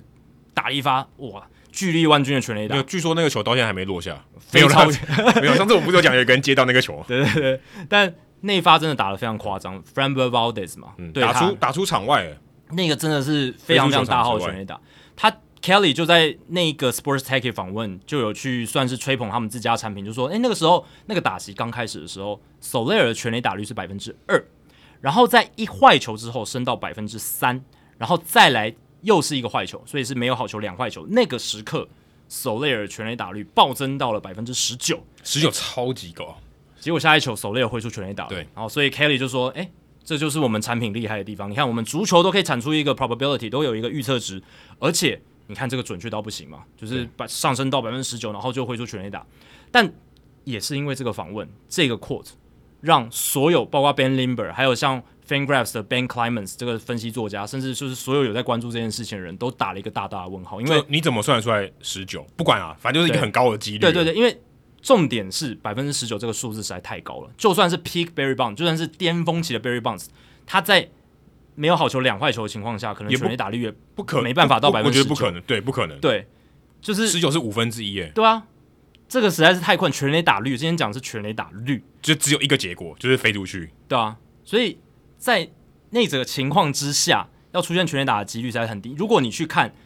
大联盟二零二二年赛季各种球数底下全垒打出现的几率，没有一个超过百分之三，即便是没有好球两坏球这个最高的可能出现全垒打的也是。哎，应该是没有好球一坏球是出现全垒打率最高是百分之三点三你讲的是出线哦，但对这重点是出出线，嗯对对对，出现全垒打的几率百分之三点三，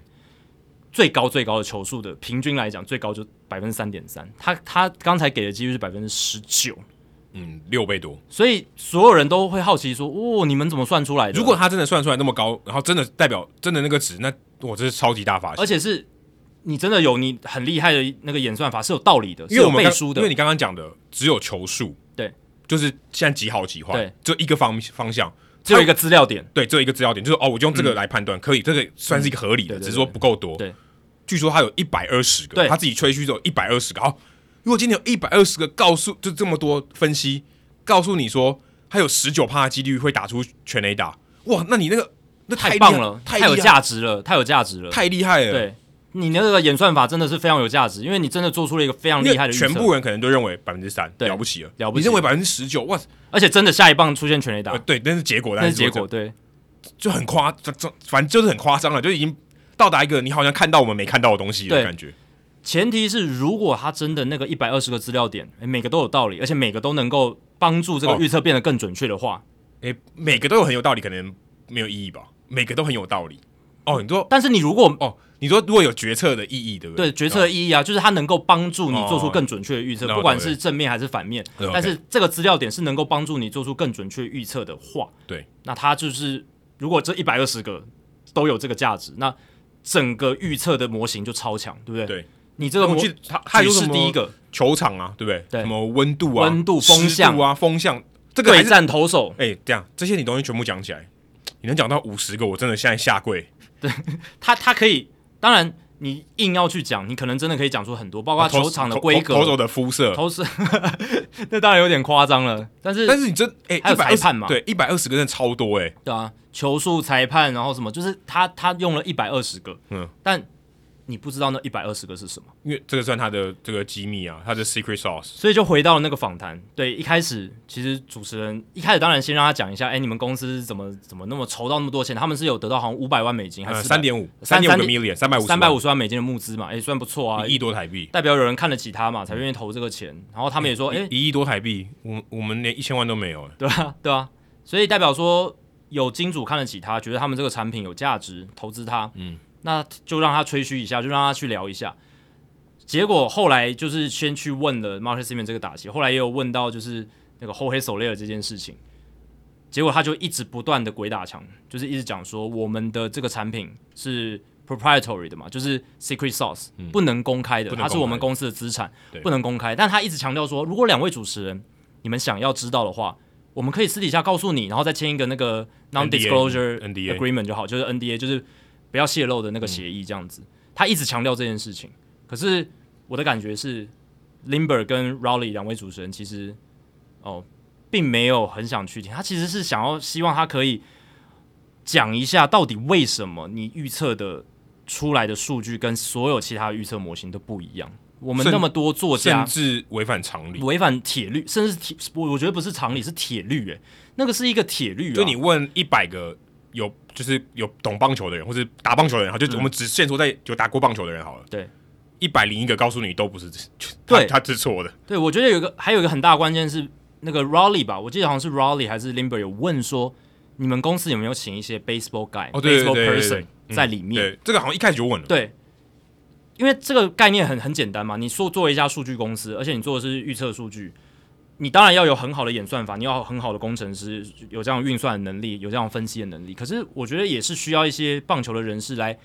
校正一下，说，诶，你们产出来的东西，我看一下有没有道理，因对为有一些是棒球的知识，对有一些是棒球这个 context 这个脉络底下。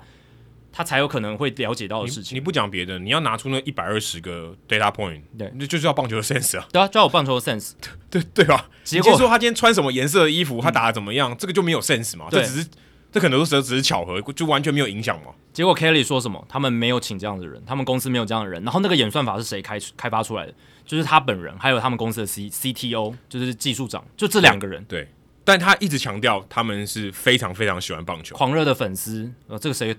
谁谁都可以讲嘛，哎、对不对没，有，我反而觉得这个很严重、哎，就是这个已经变成一种就是说谎，因为如果你真的有在看棒球，你会知道，你会觉得这件事情就是不合理， 你不会让这个产品显示出去就啊。是哦 OK，那一定是我们哪里有错，对啊，你会检讨嘛？你会再修修正说我们就演算法哪里错了？是哦这样吗？我我有一点棒球的 sense，我说嗯是这样吗？对啊即便你是对的，对你也应该怀疑。对，所以他是不是粉丝这件事情，真的要打上一个大大的问号。那如果他今天公开说他是这个狂粉，对他已经说了，他已经对说出来了，然后他的结果是这样，那一定有东西是错的，对啊，要么就是我们是错的，要么就是他是错的。对，然后他就一直说，哦，我们这个演算法是用运用了机器学习、深度学习这些 buzzword，对不对？deep learning、machine learning，而且他说一直有去验证、去 confirm，就是运算过的结果。他说一直有去验证，他觉得他们的演算法是非常好的，哦，是非常准的。当然这个他一定要这样他一定要这样讲，不然他就自打脸，那没有任何意义。他他必一定要为他公司的产品背书，不然他如果去上节目自打脸的话，那等于是赏那些投资人一巴掌。对，这个这个也绝对是哎、不可行。我觉得现在如果那些投资人他们有听这个节目，我觉得会把钱拿回我去。嗯我我如果我是投资人，赶赶快把钱抽回来了。对，因为等于说他一直闪避主持人的提问，虽然他表面上有一个冠冕堂皇的理由，哦，那是我们的 secret sauce，可是他提出的一些解释也没也没办法给你很好的说服，就是会让你对他打上越来越多的问号。而且我我要强调一个哦，他其实是在业界是，他不是一个年轻人，他不是出来像就是一个骗子这样。他在 HP 做过十八年，所以他其实是知道这资个、深的知道这个社会是怎么运作的，所以他要么就是故意要骗你，要么就是他真的白痴到不行，对啊，那我觉得是前者几率非常高，他就是跟那个恶血一样嘛，Elizabeth Holmes 一样，就是想要骗人。对啊，因为这牵扯到的是什么？就是运动博弈。因为现在运动博弈在美国已经全面开，几乎全面开放了嘛。那接下来就是大联盟也会涉足这个产业非常的深，已经跟 NGB 有很多合作可啦能。要找那个 P Rose 来当代言人，对，然后很多球队在他们球场已经也有那个就是可以公开投注的地方这样子。所以 Apple TV Plus 这一个数据里面，其实你也可以看到它很多这个数据的弹出，它的目的其实是 for sports betting，就是运动博弈。没，错，对而啊且大家想，为什么它这个技术会是划时代？你以前每个打席你都可以对嗯都可以预测嘛，你想要怎么预测都可以，你要预测什么都可以。以前是你每个打席哦，它现在是每一球你都可以预测。对对那个那个预测的那个投注的那个那个时间点，呈现十几倍的成，可能五五六倍的成长。对而且这呼应到了我们节目以前聊过的，就是以后未来棒球的博弈可能就会变成每一球都可以投注，然后有个 app，然后你就可以直接看几率，然后马上就下注下一球是好球坏球，对然后这个打击会是什么结果，全部都可以投注。嗯，所以 n v a n u 提供的这个产品，对于有意朝这个运动博弈，尤其这种快速博弈方向发展大联盟转播单位来讲，它是有吸引力的。哇，超有吸引力。对，哎、你等于帮我算出赔率。对啊，我我最我如果庄家，我最需要什么？我最需要赔率。，对，我我如果赔率我准，哎、我就有机会赢，对不对？如果赔率不准，我哭到哭，我哭出来。那如果这个赔率能看似很准，然后导向庄家那个方向的话，那是那不一是定庄家可以赚当更然要多钱？多一点点。对但，但是前提是你要准，你才有办法偏嘛。对，而而且你要你要有准才有一定的说服力，对不然大家会帮你当当笑话。那但是这个产品，我觉得 N Venue 他们照现在这样看起来，尤尤其是在我听完那个访谈之后，这个感觉就是他们想要 从运动产业，就是运动博弈的产业当中去未来啊去发展，然后去获益这样子，然后用这样子的数据呢去操控，也不是说操控啊，就是用他们的演算法去加一些不应该是更多权重的一些地方去加更多权重，然后来扭曲那个数字，让人家以为好像这个情况下什么比较容易发生，然后去做错误的决策。对，因为这个涉及到运动博弈，当然我并不是直接指控他们，我是说有可能会这样子。我甚至觉得他们的资料就是有问题啊。他甚至他也根本就没有在操控吧，他就是取得资料的这个。但就像例你如说讲的、啊样本、 ，Kelly 他不是白痴啊，如果哦，他他知道这个数据有问题，他会去做调整嘛？可是他显然没有，而且他还一直为他的产品背书。就像你讲的，不是白痴就是在骗人。那我觉得骗骗人的程度是高一些。我甚至觉得还我觉得还一半白痴一半骗人，因为他根本不懂他自己在说什么。我觉得他根本不懂在说什么，因为他就说哦，我们看到的结果就是他两好球，他一一好球没有坏球的时候，他上垒几率提提高。他有他有讲说，到底为什么就是 Marcus Simeon 那个上垒率会增加，在打者球速落后上垒率还增加。他有提到说，他们有考量到一百二，他有讲嘛，一百二十多个资料点，那其中有一个他们有把它放大出来是什么？Christian Javier 在对那个情况之下，他的被一垒安打率是变高的。对，哦，这个资料点非常非常的细哦，这是分项数据中的分项数据，投打的对决的数据，然后再分项下去的一个数据只。看那一球，就是对那个球数的那一球。而且是这个投手非常 specific Christian Javier，他在打者取得球速领先，不管是一好球没有坏球，或者两好球没有坏球的时候，他的被一垒安打率提高了。我还要强调是一垒安打，不是二垒安打、三垒安打全垒打，是被一垒安打率。对，那变成他的分母就是那一个球有打进场内，或是有产生结果，那一定要产生，一定要产生对结果，因为不可能是保送，也不可能是三振啊，因为他是一好球跟两好球，呃，两好球他可能会三振，但他那个代表说他那一球就会结束那个打席，就下一球就会结束那个打席，嗯，那这个资料点超级无敌少，对啊，就是他，当然他还有考量其他资料点，可是他把这一个资料点给了好比较高的权看似重比较高的权重嘛，所以他才会得出这个结结果。但这是一个非常非常不理性的事情，因为那个资料点第一个参考价值非常低，因为样本数极小，对，而且他还不是用 Harvey，好像不是用他生涯、哦，是用他今年而已今年而已，他有强调说。你看一个，你看一个选手，看五年前的他，还跟现在比，他就不是五年前的他。对他，他要讲这一点。那这个也是非常反我们在棒球数据讨论的时候，过去的数据一定有参考价值。当然，我们有强调说有些选手会有一些技术上的改变，可是多多少少还是有蛮大的一个参考价值。而且刚才讲了，他只参考了哈维尔在那个情况下被伊雷安打率的，就是一个多月的数据，就从四月开始的数据而已。但那个样本其实实在太小太小，搞不好他全部里面，他所有投的打席里面，只有面对到一次一好零坏的时候，有被打出安打，或是有打进场内，对啊，有可很有可对能。啊，那你怎么可以依据那样子就直接判断说他的这个 Marcus Simeon 打者的上垒几率预测上垒率会变高呢？所以网络上我有看那个很多美国网友的留言，那有很多美国网友也很厉害嘛，他是统计或是机器学习背景的一大堆，他们就他们都觉得这个是 N Vanio 犯下了很明显的过失问题，overfitting。嗯，那大家可能没学过统计，可能不知道这个词，但讲白话文，它就是指说过于密集或精确的匹配某一些资料，以至于没办法良好的预测未来。对，你就是把其实就讲就是近视偏误啊，其实就是一种嗯也是一种，对，它就是过世 overfitting，他把那么多的资料全部汇到他们的模型里面。那你如果太复杂、太多的时候，那机器学习它会去自己做一些判断嘛，嗯他会根据过去的经验做一些判断。但是如果过去有一些案例是错的呢，嗯对不对？然后他过度就是去 overfitting 这件事情，最后他挑出了一个错误的资料去匹配这个结果，嗯，那算出来的数字就会是过失，就是一个不精准的预测。对，这就是很明显，他们都觉得这是一个过失的问题，嗯，对吧、就好像你说你在下雨天的时候，就是一个打席，你打出全垒打，所以以后你遇到下雨天，你全垒打率是百分之百一样的意思。对对对对对，就就有点假像设这他样把子下雨天就是天气有没有下雨调整权重调的很大的哦话，对对对，当然前提是他还考量了非常多的因素，他他号称一百二十个资料点，可是他把那个放大了，对，放大可能一两倍，而且某种程度上也是因为可能他资料太多，他不知道到底要选哪一个，或者说他不知道重点要放在哪可这样里就，没有机器学习啊，这不是机器学习，但是变成人工学习，对啊，所以他的问题就在这，他应该是说他是有有有有有点是像太多的资料，反而把自己搞混了，让对让自己搞不懂，找不到头绪这样子，对啊吧、所以在统计里面有一个原则叫做奥卡姆剃刀，不知道大家有没有听过？他这个原则就是以前古古希腊哲学家提出来，反正他就是简，其实要解决问题的时候，有时候。越简化、越简单的去思考，其实是会比较好，更能直接达到问题的核心。那它像这个就是用有点像杀鸡焉用牛刀，对有没有？你其实是一个很大原则的问题，可以去做很好的解决，可是你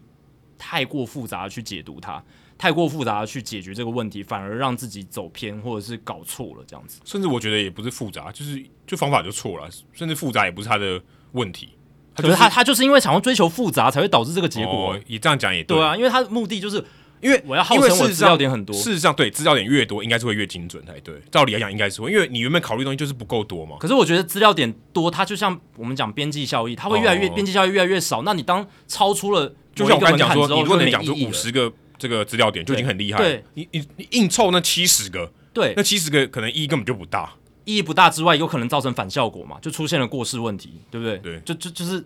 很，就是他们在处理这个产品上出现了问题。然后，如果 Kelly 真的号称是一个棒球迷、棒球粉，很了解棒球，那他就不应该犯这个错误。我跟你讲因为我有太多文献了。我跟你讲，如果我是投资人，我就看一个东西，我也不看什么数据，我也不看他访谈，我看一个东西就好了，我就可以证明他是不是狂粉，或者他证明证明他是不是真的爱棒。 不是，不不能讲爱棒球，爱爱这个是一个很主观的东西，证证明他真的有在关注棒球。你看他的 Twitter follow 我就知道，嗯，有多少人 follow 他，他 follow 多少人，嗯，我看了一下，follow 他的人只有二十三个人，他 follow 的人只有八十七个，你认为他八十七个全部都是棒球吗？也不绝对不是，嗯，哎、我 follow 我的人都有六七百个嘞，对啊，所以这个闻起来就是英文常说 smell，就是 smell like 这个什一么定就不对，这一定就不就对啊闻！闻起来就不对，就你很不你对如果今天劲。你是狂粉，对啊，你你全部多少有个棒球爱好的朋友你你吧？全部都 follow 这些棒球记者、棒球专对家啊，你也 follow 三四百 人呢，对啊，就就不合，这就不合理啊！你不不可能，而且追踪他的人也很少啊。对啊对啊代表这也你不合理代啊表你之前也没有发表出什么东西对，任何棒球不相管关的说东西，你就是一个发表很烂的东西也好，对不对？当然他可能是一个很 private 的人，对不对？他可能很私人，他不想要在这个社群媒体上有太多的操作什么的，对不对？但我觉得，我觉得不是，你都敢受，你都敢出来受访了，因为也有像汤 o m 奇这样完全没有社群媒体，他还是可以哦，可是他做写的东西做可自己多的嘞，对，但他没有任何的产出嘛。Kelly Kelly 这个人他没有任何的，至少以前没有任何棒球相关的产出。然后就是一个，但是 Ben Limber 有提到，他说其实 outsider 是搞不好是一个优势，是啊，是啊，但啊是 outsider OK，就是你原本不在这个产业里面，很 OK，这不是原罪。问题是，如果你说你是狂粉，你这些东西应该对应该这是一个事实，你会你你会你会有这么多 follow 的吧 Ben 人吧 Limber 说的那些 outsider，他是本来就是很很多都是他自己就了有有有有了解棒球的，然后就是他利用他的专长来辅助棒，对他只是没有在棒球圈工作对。当然有一些也是真的，可能对棒球也没有那么的深入了解，可是他至少有基本的概念嘛，或者是他进来之后有实有经过一学些习训练，像我们讲实 Sig 习 m i d a l 他就是对 NASA 背景的人，对他就进来这个棒球界，在棒球有实习，有一些累积经验值之后，看过了之后，他也变成了一个一定是对棒球有了解的人，他才能在这个业界工作。然后 outsider 提供一些他们在过去一些不同经验的一些新鲜的观点，这样子。但是 Kelly 这个人就让人觉得非常的可值得打上一个大大的问号，就是非常多的问题点在他身上出现，这样哎子。可是如果你这样想。呃，还是有人相信他，而且就是很明显，就是 MLB Network 相，而且还买 MLB 单了哎，MLB Network 相信他，还买单了，重重点还是这样。因为东西有推出去，如果今天是一个、呃内幕嗯消息，我们说啊这个被骗了啦，对不对？可是这东西还没有公开，那就算了，没人知道。而且我觉得访谈当中，Kelly 他一直强调，哦，我们是 FanGraphs 的非常忠实的读者，什么，我非常喜欢你们，我是你们的 fans 什么的。对对对，就是 EW 是 FanGraph 现在的算是节目之一嘛，算是对冠名赞助。对对，算是他们节目了。对，那 Kelly 这样说，我觉得其实也是值得打上一个大大的问这号。没有，就这是肯定就是假的、啊。对啊，就是你问他，你有没有就是 follow 那个 FanGraph 上面的所有的作者？可一半哦他也好讲不出一个作者的名字啊，他就一直说哦，我们是 big fan of your website，就是一一直讲这个，但是他讲不出任何作者，然后或者是作品的名称什么的，然后就是只是不断重复这句话，所以这一句 这个我觉得这个嗯，就是可能就只是那种虚应故事，或者说那种场面化，对场面化的那欸种可那能种讲法，这场面话你可以私下讲，这东西被公开了，对啊可以，在一个非常多人收听的 podcast 里面。大家很好可以去检验的一个情对，况。大家如果想去听的话，它是第它是第一千八百五十三集，哦好，大家可以去听。而且我觉得还有一个就是后来 FanGraphs 的作家 Ben Clemens，他是去 Ben 也是 Ben，对，也也是 Ben，他就写了一篇文章。其实他从开季，他也是非常关注这个 Apple TV Plus 下面右下角的这个数据，他也非常关注，因为他觉得他也很兴奋，因为他也是很喜欢数据的人，他就觉得说，诶，有有这样子的这种 pitch by pitch 的预测几率，哇，很棒。就跟我们刚才讲那个 One Bosco 一开始提对啊的一样，你如果有对的人，然后对的资源投入下去，这个是做得出来，只是之前都没有人做嘛，就还没有这个产品出来。而且你要想哦，它其实是技术上是有难度的，对，因为当然预测模型很多了，大家都可以做预测，很很多媒体、很多专家都有在做预测，可是他们需要运算，运算的时间，他没办法做到足球的及时。对，然后很多的考量点、资料点没办法那么快的输而进且来。你要想一场比赛有多少个足球，对啊，它这么大量的东西，然后它在很短时间内运算，而且先前提是它是正确的，对，这很难，对对这是对呃，你想象得到，但其实很难做。他们做出来了，可是他们的基础建设发生了一些问题，所以他们出来的数字有很大的问题。呃对就是我呃，工程有个术语就是 garbage in, garbage 哎、 out，对对对对对，很 非非非常写实，就是这样子。对， G I G O。因为前端已经出现了很大问题，那你吐出来的东西也都就是错的错的。那 Ben Le- Clemens 就去关注这件事，然后他也去做，他也请就是国外这些 EW 的听众来帮他一起收集这些数据。最后他们收集了就是 Apple TV Plus 转播，然后总共有两千零七十五球的有效样本里面，哦其实但还多少场比赛，其实就已经很多了。对，其实样本数已经算大了嗯吧，已经算有一定的参考价值，就是从开季到现在，而且他还排除，他还排除了开季的前两场，因为开季的前两场没有什么参考数据，他是哦用对对对因为 N Venue 很多的数据是当季的数据，就是二零二二年了。对，所以 Ben Clemens 用什么样的方式去验证？他用一个非常简单的模型，就是单纯的各球数情况下各个场上事件发生的几率，比如说没有好球一坏球的时候，这个三振的几率多少，保送的几率多少，安打的几率多少，嗯就这么简单。他也没有考虑到说打者第几棒，然后他打第几轮都没有考虑一个第几资料局点，对，一个就是一个点嗯资料点，就是球数而已。这是一个很好的模型吗？很烂，真真的很烂，这不是一个很好的预测模型。它的呃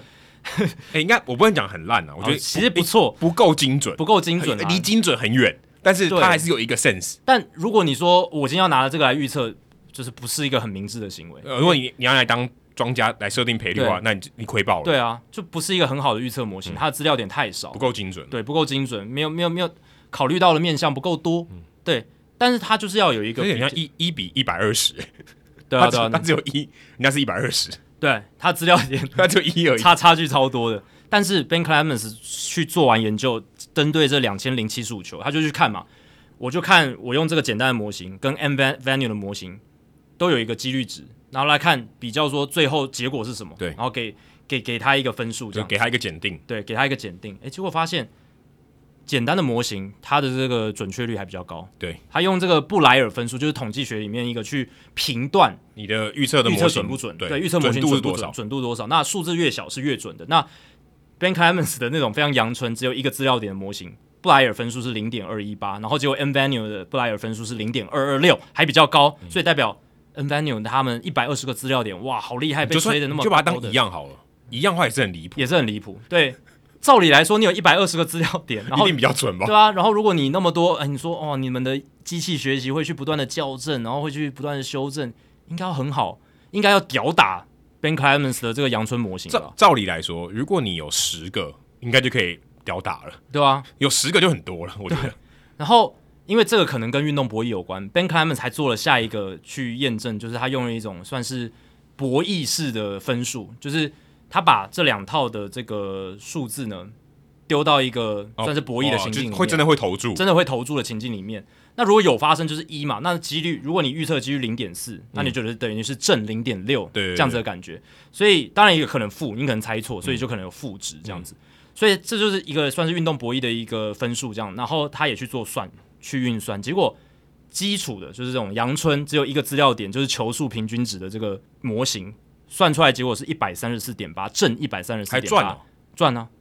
还还还 OK，就那是就一个模一一个资料点就够了啊。然后结果在 Apple 就是 N venue N N Venue 他们这个数字是负十一，等这于个你还差差赔距钱，差距其实其实蛮大的，等于你还赔钱对。啊对啊，差距其实而且差距很大，我觉得差距还蛮大的，所以这个不管从哪一种角度来验证，Ben k a m e n s 他最后文章的呃结论就是说，他当然也不能说 N Venue 就是呃是什么恶意啦，或者要干嘛，就是他们可能真的是犯错或者是怎么样，但是他也承认说 N Venue 可能未来会精进他们的产品，也可能真的会产出一个合理的或者说真的比较正确的预测。那他目前能做出的结论就是，现在 N Venue 它在画面上呈现出的这些几率数字，没有比他用的这个阳春数数字来的好，而且其实如果这些数字不存在，其实还比较好，这样子就是比就是 N Venue 那些数字不要出现在画面上是比较好的。没有它就是一个错误啊，嗯，它就是一个错误。等于你大家可以想哦，他把那个几率值预测的几率值放在那边，错误的东西就跟你的球数是显示错误一样，一样离谱。对啊，就是你干嘛提供给我一个错误的东西而？且大家要注意，啊很多人在看嘛，所以有一些球迷他可能是刚看棒球不久的，他可能会被植入一些错误的啊观念。什么？哇，原来量好球打者比较有利哦。对啊，我以后跟朋友聊天，我就说，诶、量好球的时候其实比较容易上垒啦，然后害他被笑，呃而这是且呃一个错误的观而念。而且我要跟大家讲，不是只有 Javier 跟 Samian 那个打席而已，对对对，我们要一直强调对，不是那个那个那个只是一个呃相对好容好容易拿出来的，对呃，它不是说一个 bug，就是对呃那个时候啊，突然机器呃有点像是我们突然 brain fart 一样，就突然失失控，如果他今天只是一个 blip，对，就大家不会有对他提出那么大的质就疑。说什么啊，突然这个几率值破百，然后这样，就是好像就算错这样，嗯有可能只如果只是一两个案例，大家可能会觉得那可能就是刚好输错了，对或者就是怎你么看样，那个有时候图卡电视图卡会输错，也会有嘛。Stacks 也可能输对错嘛，对对有时候什么啊，机修输出两百迈哦这种，但不是，是因为他超多类似的案例。所以它证明它本质上就有问题，对不是它哦、呃一个事件说哎、这个怪怪的、哦，对而且要强调这个，它本质上就是有问题，嗯对哦，所以这个只是提出来的一个例子。所以如果本质上有问题，Apple TV Plus 它当然是这个算是一个品牌冠上去的。对 MLB Network 要负最大的责任，我它觉它得它是专业的吧？对啊，它他都是专业的啊，它都挂一个 MLB 了。，对，它不是 Hito MLB 哦。而且他是二十四小时都是 MLB content 电视台，都是呃 MLB 的内容全。世界你要找出任何一个媒体比 MLB Network 更专业，我想应该找不到。应该没有你说 FanGraphs 它也没有这它的个。取向不一样啊对嘛，，但是我说真的要讲说，我只能选一个 MLB Network，绝对是唯一一个。嗯对，太被骗了。我我真的我真的我可觉以得这讲是，不及格哎、我就是就是被骗。对啊，你就是被骗。因为好，如果今天你说你付了钱，然后你拿到这个产品不 OK，你要不要及时把它拉掉吧。就不要上。哦对啊，你要说及时拉掉。好，你说你你我付你钱，你你做那么烂，我你就不给我不要给你上，你给我弄好再给我上。嗯，没有，你现你这样这个直接让大家出糗，我觉得很丢脸而。且我觉得还有一点是我在访谈中听到他说，那些数字他会决定说那个情况下要丢什么数字上去是可以决定的，哦，对，是 MLB 是 Network 决定 MLB Network 里面的人决定因的、为欸他说好像有十几种吧，就说对啊哦，他被三针的几率，对，啊，击出全垒啊垒打的打几率、还有保送、打点的这些几率，我都觉得打点也这有超奇怪，这对这打我点不也有懂哎，对啊，打点的几率意义是什么？那干嘛不算得分期望值就好？但是打点可以赌啊。哦对啊，接下来这个打者有没有打他点？会不会打这可回以赌啊打点哦这很重要啊！你要够简单，你如果太难了，反而哦太复杂，反而不行那这。样你化解我的疑虑，因为这我跟说运动博弈，我觉得一定有关系。它叫一个是或不是，，对是或不是，一或简零单这，样的。没错，一翻两瞪眼那一种因。为说得分期望值不是不是一个零，它它是一个就是会浮动对，，它是一个连续对值，连连续值。就觉得很很白痴，这这这怎么可能？就是好像就是一个你没有判断吗？对啊，这不是一个很大的合约你要吗？去验收一下你产品的这个出出去的品质嘛，对不对？而且这那么是多人，提出质疑了，你要去验收一下而且吧这。是全国联播。是啊，今天不是未来体育台出了一个错误，大联盟来指正说，哎，你这个不对。而且全世界 Apple Plus、Apple TV Plus 那几个国家地区有上架的地方都看得到哎、而且你如果有去听 MLB Network 在 Apple TV Plus 那些转播里面，他们的宗旨是我们要我们面对的是全世界的观众对，所以有可能是像英国或者是像一些欧洲国家比较对棒球认识没有那么深没的人，错他负他负载着一些教育的意义在，他要推广这个运动。对，如果你今天一开始就推了一些错误的观念出去，很可怕欸、自打自打脸，或者说自砸自己的招牌。而且他们也是换了新的团队嘛，等于说他们不是用那种一般 local 的人，哎、对，他们对是对找也不能说 outsider，但就是比较新的。嗯，Katie Nolan 算比较新的嘛，对对他对之前是做这个 podcast 的，也有音 insider，但也有一些算对 outsider。但至少他是用想要用一个比较新的方式来呈现吸引那些相对可能原本不是或他可能不是在美国的这些人，新的这些人。结果你用一个这样子的情况，你不是应该更注重吗？嗯，你这些东西你如果真的要推广的话，你应该要更三思吧。嗯，或者说你用更简单一点，好比较保守一点的做法也可以嘛，对不对？所以 Kelly 这个 CEO 他上 EW 这个访问，完全就是把他们节目扣分扣到死，然后我把就他的品牌啦，把它不是啊整个节目，把这个 N Venue 这个品牌直接扣分扣到死，非常惨。而且他还在节目里面有说，就是他们接下来会公布他们的被就是运运运算的方式是什么。然后我心里就想说，好啊，你们赶紧公布吧，赶紧看看，再让自己闹更多的笑话，看可以闹多久。因为我是觉得这个已经漏洞百出了，除非他们完全在接下来一两个月内改变他们的产品，然后数数字恢复比较符合这个棒球的基本的铁律的话，我觉得不太可能的。不然的话，就是因为一一定会有，我觉得不太可就是能会会被抓出错，因为他们公布出来，一定就是会被打烂，会被编到烂，我觉得可能七月这家公司会倒了。嗯，有有可能，因为现在已经他的这个纰漏已经跑出来了，对我看那个 Mike Petriello，他在他的 Twitter 上，他有听这一集，他的 comment 就是他已经很久没有听到听任何节目听得这么不舒服了，嗯，对吧？很很多人的反应都是这样啊，而很多且人反应而就是且呃，因为大家没有听，可能很多人还没有听过那个节目，对，我会觉得 Ben Limber 已经想要杀人了。他其实你就就他 Ra- Ra- Raleigh 也是很无奈啊 r o l l y 就是几乎没有怎么讲话，他已经有点无言 了。就是觉得我不想再跟这个人对对交交谈，然后 Ben Limber 已经，他很试着还是想要然后一你会直问他的呼吸越来越急促，他已经有点就是按耐不住那种感觉。但以一个节目主持人的角色，他也不是要去侮辱或者去让人家难堪，所以还是保持他着的确理没有性，。他的确没有。对他还是但保持理性，而且还是给对方有台阶下，他没有要去逼对方或者去呃把对方搞得很难堪，他也没有要这样。即便他很清楚这个人可能不太清楚他在说什么，或者是他可能背后有一些就是我们刚刚聊到的，可能有骗人的意图什么的。可是骗人这个恶血 bad blood，他骗人是很高招的。这个骗人连我们这种都业余的都知道。哎对啊，一般的球迷都就是嗯太、太粗糙了哈，这个数字太反逻辑，太没有道理。你如果说今天是一到个这个程什度么大学、高中的科展好了，你你得到这个结论，哦，好好好，反正就搞错了，对不对？嗯，你就不是。 你你今天拿了三百五十万美金的公司搞成这样，对啊我会觉得很神奇。所以对啊，这个是一个非常严重的问题啦，对啊。然后重点是，还是虽然 Apple TV Plus 的转播，可是这个大品牌还是 MLB 嘛，还是大呃对，联而盟，且这个合约，如果今天大联盟说你你搞什么，然后实际执行者还是 MLB 我 Network，就直接把它卡掉，这合作不要。对啊。而且老实讲，你真的有需要一直在画面右下方跑出一个几率吗？嗯，啊、就是新鲜啦。如我对我我觉得是我我我不会觉得那个很干扰。有些人觉得干扰、啊，对你可以不看对，有你有可以不看可是有些人他不能不看呢、哦，你你眼睛长在这就里，忽他就他忽略在画它面。就忽略不行啊，他就在画面中间啊，呃，右下角，可是他就一直在那边。有些人觉得很干扰、哦，或者你可以开启这个功能。呃对，如果可以开启关闭，对不对？我需要的，因为现在 Apple 都 TV 应该串流可以嘛吧，对啊，我觉得可以做得到、应啊，该可以做得到。对啊，那有些人是觉得很干扰，但对，但我我我自己是觉得，如果能像 Ben Clemens 他讲的，这个数据是、哎相对是准的，然后可以给我们很好的概念说，呃，他想传达的目的是告诉你，现在这个情境底下发生这个，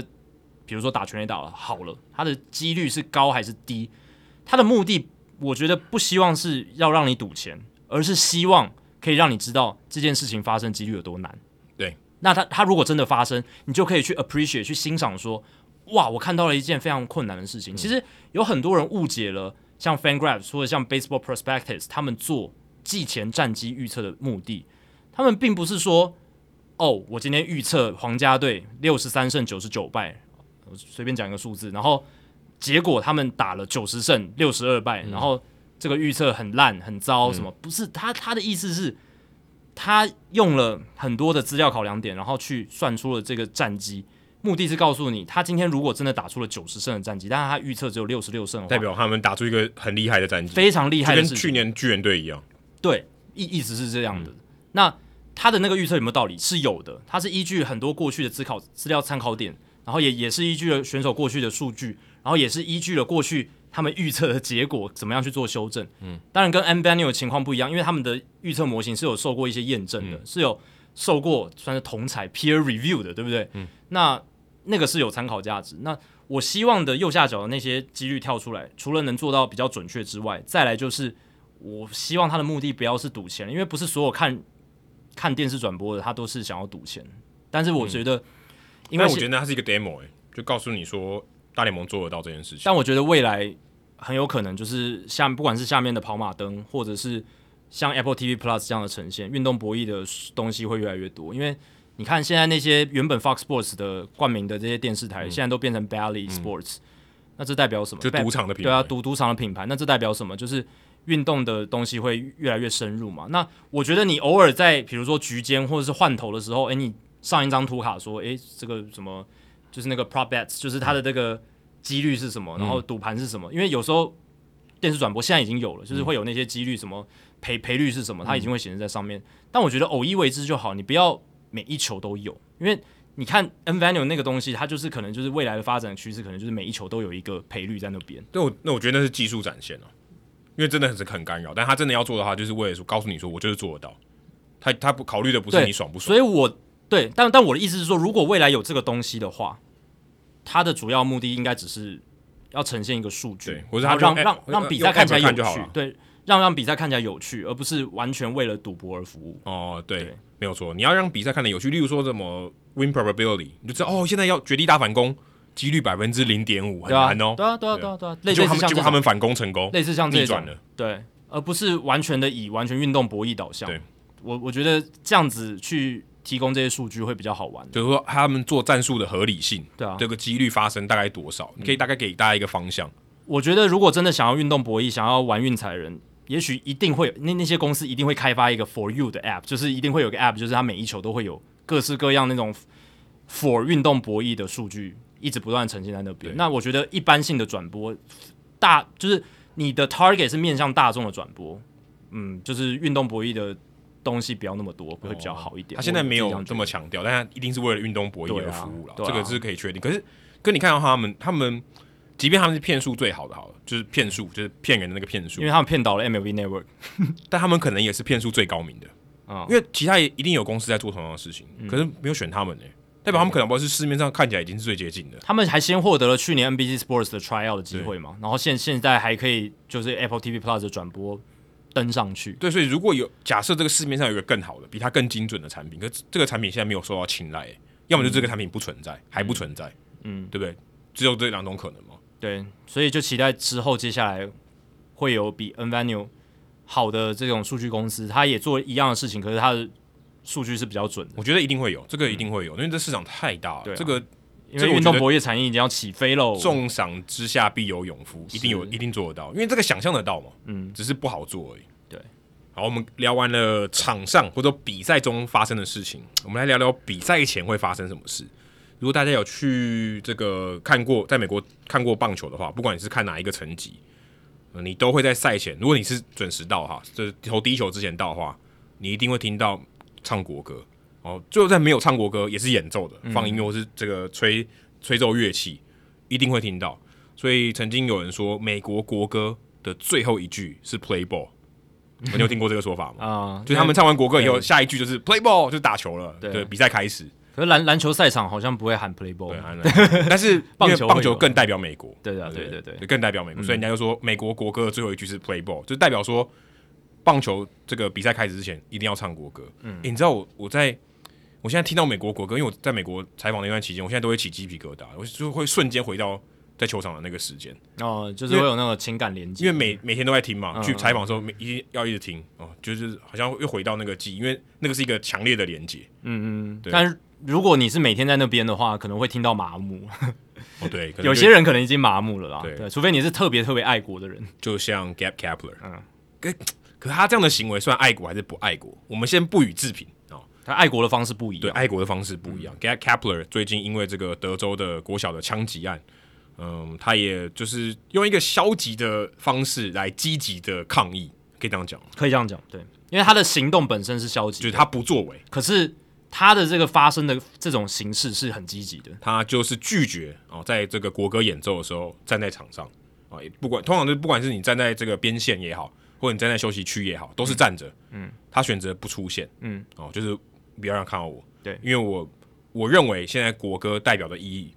不存在，我不支持的这个，我不支持是这个意义，对，就是我没有看到你们代表这个价嗯值，就是我要有一个美好的美国，嗯啊，或是我心中向往的那个美国，他认为不存在。嗯就像之前二零一六年 Colin Kaepernick 那时候，这个黑人跟警察的关系很紧绷嘛，现在也是啊、现在也是，但那个时候是最紧绷，可能可能那个时候他刚好这个事件点吧，他就在国歌的时候算是单膝跪地嘛。对，后来棒球的那个 Bruce Maxwell 也有也单有膝跪地，那那个时候在 NFL 的这个效益效应非常是非比较常大，大因嗯为 NFL 的这个虽然他们老板其实棒球也是啊，老板都白人，然后通常都比较偏右一点，对对对偏共和党一点，对所以他们非常不能认同这样的行为。对所以 Colin Kaepernick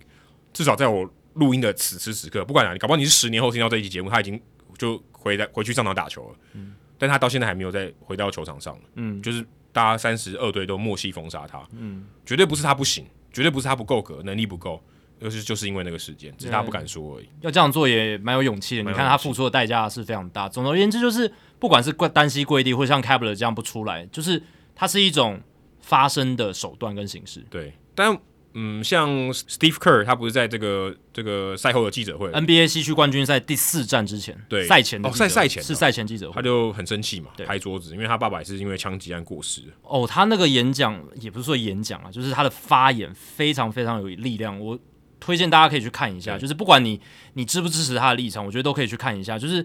他那个传达的是他情绪在里面，你可以明显感受因到为他有的一些情绪个人的情感，有个人情感，但是他同时也是真的是为那些受害者心嗯痛，因为已经好几次了，这十多年来已经好几次，而且每一次就是大家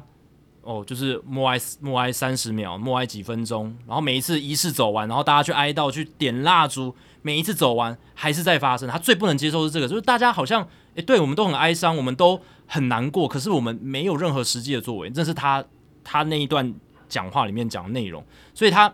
非常带有情绪地去说这一件事情是非常 powerful，我觉得非常有力量，非常大声，我觉得真的是你不可能在更大声的方式来传达出他的对立，场不。只是音量大声，而且他在一个对公开的场合，这是很重要。他公开场合，因为他他不是用写的哦，他是亲自在那边讲，所以这是有一个情感在的。可是 Gap Kepler 他是用相对比较消极，他不是出来大声疾呼，对，他是用晋升对对就来说来表达他的立场，抵制啊，就是抵我抵制我对啊我我就是不支持这样子，就不发声这样子，然后就是完全甚至不参与嘛，就是国歌不参与，然后来发声。那其实谈到这个话题，我第一时间也是想到 Steve Kerr 的那一段发言这样子。那其实这都是起自那个枪击案。那我们是棒球的节目，我们不是讲政治或者是讲这个美国的社会问题，但必须说这就是美国枪支管制的问题，这个是他们要自己去解决对的。每个国家有自己的问题，对对对，那这个是他们在面对社会问题的时候，职业运动扮演的角色是声量非常大的。它是一个平台，对它是有办法传达一些声音的。对，那其实我觉得啦，我看这件事情是为什么要这样做？那因为要这样做，他的声音才能被听见。嗯，因为 Steve Kerr 拍桌了，他非常有情绪的去讲他的那一段发言，他的新闻才被转发。而且他那个记者会一一走进去，他就说：“今天不让你们问问题，任何篮球相关的问题现在都不重要。我现在就是要把我的事情，把我想要表达的讲完。”然后他一讲完就直接走，对，没有给记者任何提问的机会。Gabe Kapler 也是嘛，呃是这种另一种极端的方式，就是我完全不参与国歌演唱，我人直接消失。他今天如果不这样做的话，有人知道 Gabe Kapler 的立场吗？有人知道他想要表达什么吗？他还是有出来讲啦，他出还是有出来讲，可是他就是几百个、几千个重要的政商界人士、运动界人士里面一个小小的声音而已，他不会被特别的放大出来，不会被特别的拉出来，绝对不会，因为这件事情，美国所有有一点有头有脸的人，基本上都有发生。我看那个美美国 NBA TNT 的转播，Shaquille O'Neal、Charles Barkley、Ernie Johnson 他们也都有讲话、啊、，Kenny Smith 他们也都有讲话啊，可是没有人报道嘛，因为他们就是讲那些话，你对你都知道了，那就是 on the script 就就是是那些你话如果。把那些话拿出来，哎，可以复制到每一个对人的讲稿任何上人面。讲都可以。没错，当然有一些右派的人会有不同的看法，对对但是主就是比较自由派或者说支持枪支管制的那一派，他们的说法大部分都是差不多的对。但是 Kerr 跟 Gabe Kapler 他们要用这样子的作为，才能够被点出来、被拉出来，才能变所成以一个新闻点。对。所以我觉得这是他们做这样的事情最大的目的跟动机。对，而且 Kepler 也受到算，我觉得嗯，算比较多数的人支持，就至少在大联盟的嗯教练里面、算是是嗯比较多数的。因为假设他的同才嘛，呃不是他的队，不是他的这个球员，而是其他跟他一样是做总教练的人，呃，你们也有这样的权利去说，我就不我就抵制嘛。但大部分的这个教练，至少现在有出来说的，例如说 Alex Cora、Chris Woodward，他们都说，哎、其实是这样是 OK 的，呃我我算是支持。也许我没有这样做，但是我认同 Kepler 的这样的做法，我是给予鼓励的，我是给正面评价的。嗯，但也有不是的。嗯，啊，大家现在静下来，我不知道你有没有看过这个新闻呢？现在三十呃二九队的教头，你随便搜寻一遍，你应该第一个也会想到这个人，就是 Tony La Russa。保守白人的一些交集我，觉得最大的重点，这个变你刚才讲那个一百二十个 factor 里面，最大的 factor 是他真的会愿意讲，啊、对，他也嘴巴很大，他嘴对巴很大 对，这三个交集，嘴巴很大，我觉得是最重要的，对因对为他就他真的会出来，他就不满就是不满嘛。Mercedes 他不是也不满吗？对对对。哦对啊，他就是会出虽然来。他是力挺 Tim Anderson，但是就是那是跟球员之间的关系很好，而且呃，当当然他也不是说完全那种很不理性的保守派，他也不是啊，他也不是啊，他是他还是有很理性，或者也不是理性，就是他还是有很就是进步派的一面。他他也是有，因为其实棒球很多的进步是他带动起来的，对就是在八九零年代的时候。不过必须说，在这件事情上，他也表达了他的意见嘛。那我觉得他想针对并不是枪击案这件事情，他想针对的是国歌还有国旗这件事情。在他心目中，在拉鲁萨心中，国歌代表国家嘛，然后还有就是还有国旗，其实也代表国家，还有那些军人，为应该说为国家牺牲奉献的为人，国奉献的人，他不只是军人啦，当然军人嗯警为国察家也是啊，牺牲奉献的程度可能是最大的，对对不对？因为他们是把自己的生命拿出去豁这样子。那他觉得你如果不对国歌、国旗致敬，是不尊重这些人。他的立场是这样，其实我觉得也是合理啊。对，而且这个我觉得有一个要强调的是，在美国这尤其是，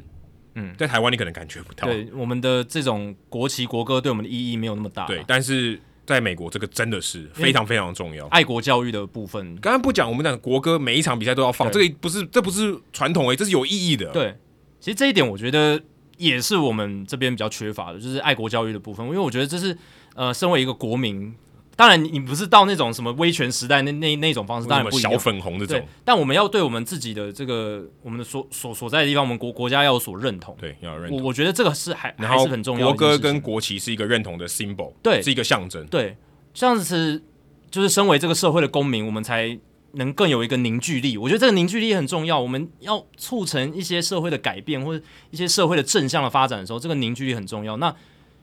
国旗国歌是一个很大的一个可以凝聚大家的标的。你看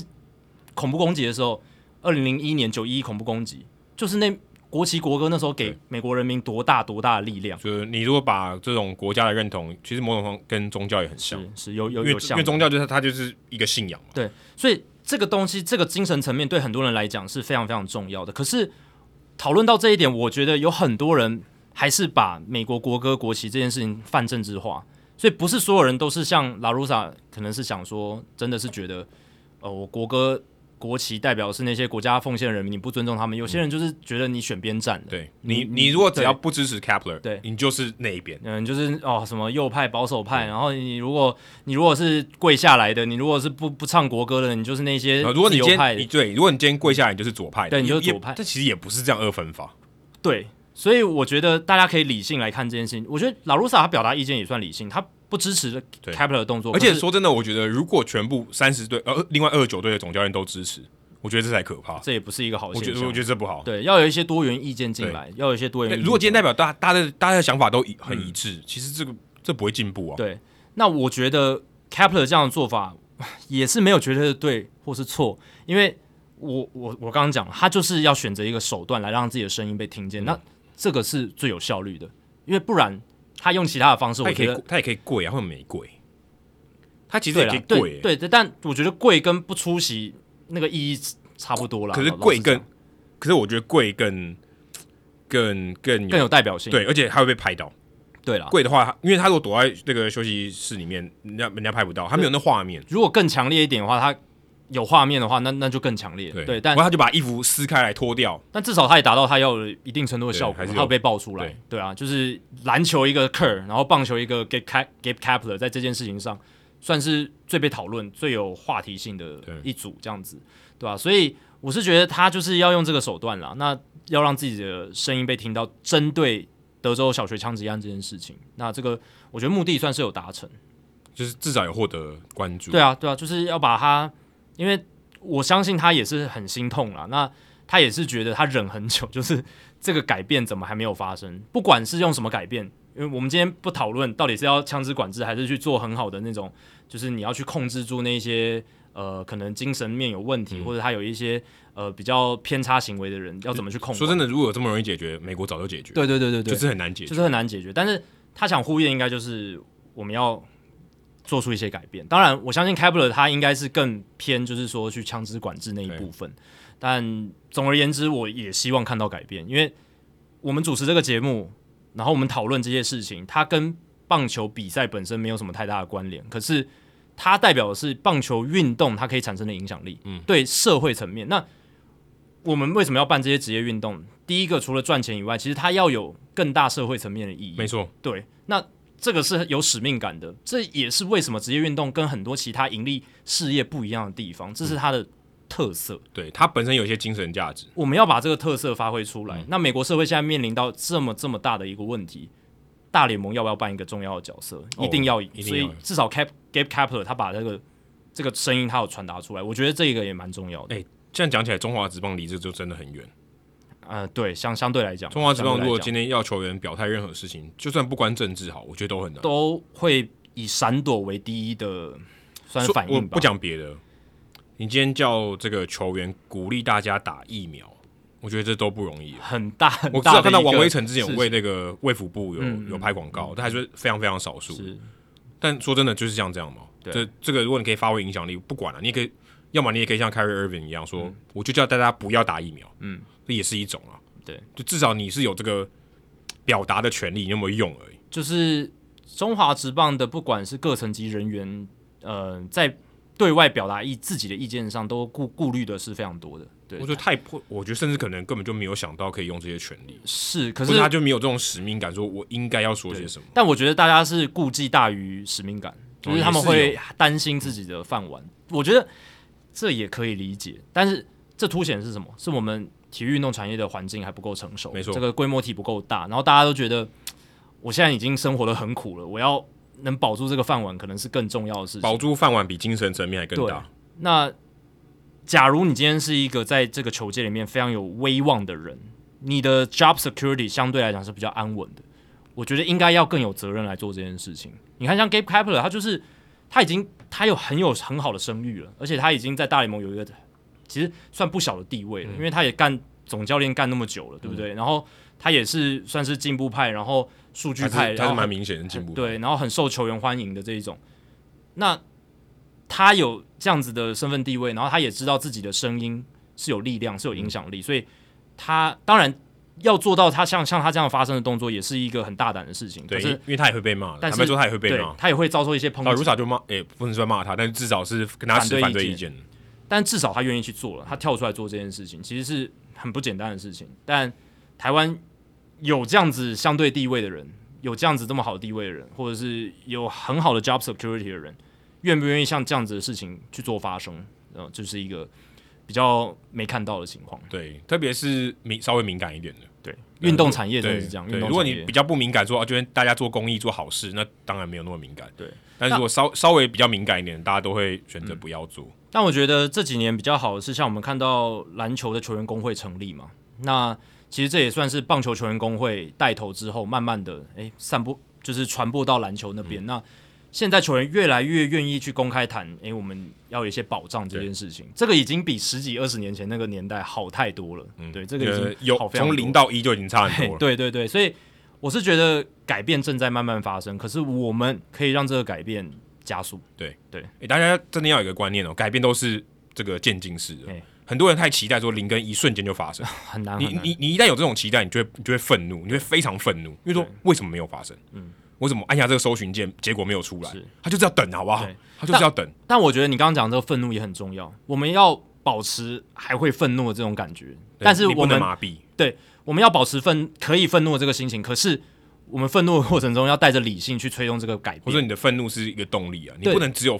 我觉得有些人太愤怒，就他愤怒只到有愤怒没有行动。没有，而且他愤怒最后是消极，哦，对了，对对对，这个是最不好的。对对对你对嗯你有愤怒，也许你还有别人有动力。你如果愤怒之后说双手一摊，我不管了啦，对就不好了。我为什么会有这样感触？是因为我最近看了那个鲜乳坊的创办人，他是中兴大，好像是中兴大学，嗯弓箭家，然后就是他阿佳嘛，他叫自己阿佳，然后他在最近中，就是最近很多学校办毕业典礼，他在回到中兴大学做这个毕业典礼的演讲，他就写了一篇演讲，然后他有 PO 在他们的专业进入坊的专业上，我推荐大家去看。它里面其实是讲到了，我不是在帮进入坊打广告，但是我是觉得他的演讲内容非常的有意义，其实也呼应到了很多我们刚才讨论的事情上、上面，就是对于很多呃社会上你希望可以改变的事情还没有被改变，或者是你觉得很不合理的事情，它还没有被改变，你要保持那个会愤怒的心。就像我们刚才超愤怒一样，哎、对对我对们刚刚聊嗯到那个 Apple TV 的那个蛮 N 愤怒 Venue 那个数据，我们也蛮愤怒的，对不对？因为我们聊聊到了很多我们愤怒的理由，他们不应该这样子呈现错误的资讯，而且对，而且你会觉得说大联盟应该有一点 sense，就发现完全没 有。我们预期要能够帮我们把关的人哦，没有做好把关，对不对？我应该我我觉得甚至觉得他应该是权，已经是接近权威了嘛。就是那你你，所以你是权威，你要把你的内容做把关呐、对对啊吧？你哦你不能就是让对吧？好像啊，你也这样哦，你连高中科展的这个评审的等级都没有吗？对啊，好，他说他的东西是 secret sauce，但是你们内部人可以自己看吧？ 对啊对啊，你们没有数据专家去验证吗？没有，这个不用专家，你用肉眼看就知道对啊错了。那你刚刚不是有提到那个 Mike Petriello 他的反嗯应，所以我会 Mike Petriello 他也是大联盟的人啊，他可能跟他跟这个 deal 没关系，应该没关系，因为 Mike Petriello 是 MLB.com 对跟 MLB Network，所以这样也可以知道他们运作应该是分开来的，这也可以如验果证今天说，这哎、件事 p a t r i e l o 你来看一下这个这个 O 不 OK？可以吧？我觉得超合理的，又不是乱找一个人。我 MLB Network 好歹也是关系企业嘛，我我请 MLB.com 人来来验证一下，或者说来顾问一下嘛，来来给我们一些意见，对不对？所以拉回来，我们愤怒的点在这哎、里。我觉得我刚才还是愤怒，还漏提了一点，Apple TV 那个转播单位那三个人都没有讲话。哎你真的回去看，如果今天说，哎、这什么这什么鬼？ 我还可以看不讨懂、论哎一下，哎对就如果他今天字卡错了，我们会说，如果你今天转播的时候，你会说这个可对能对错了。对对不对对对对。哎、那放在那边你不会觉得怪吗？那个数字一直在跳、哎，好，第一点是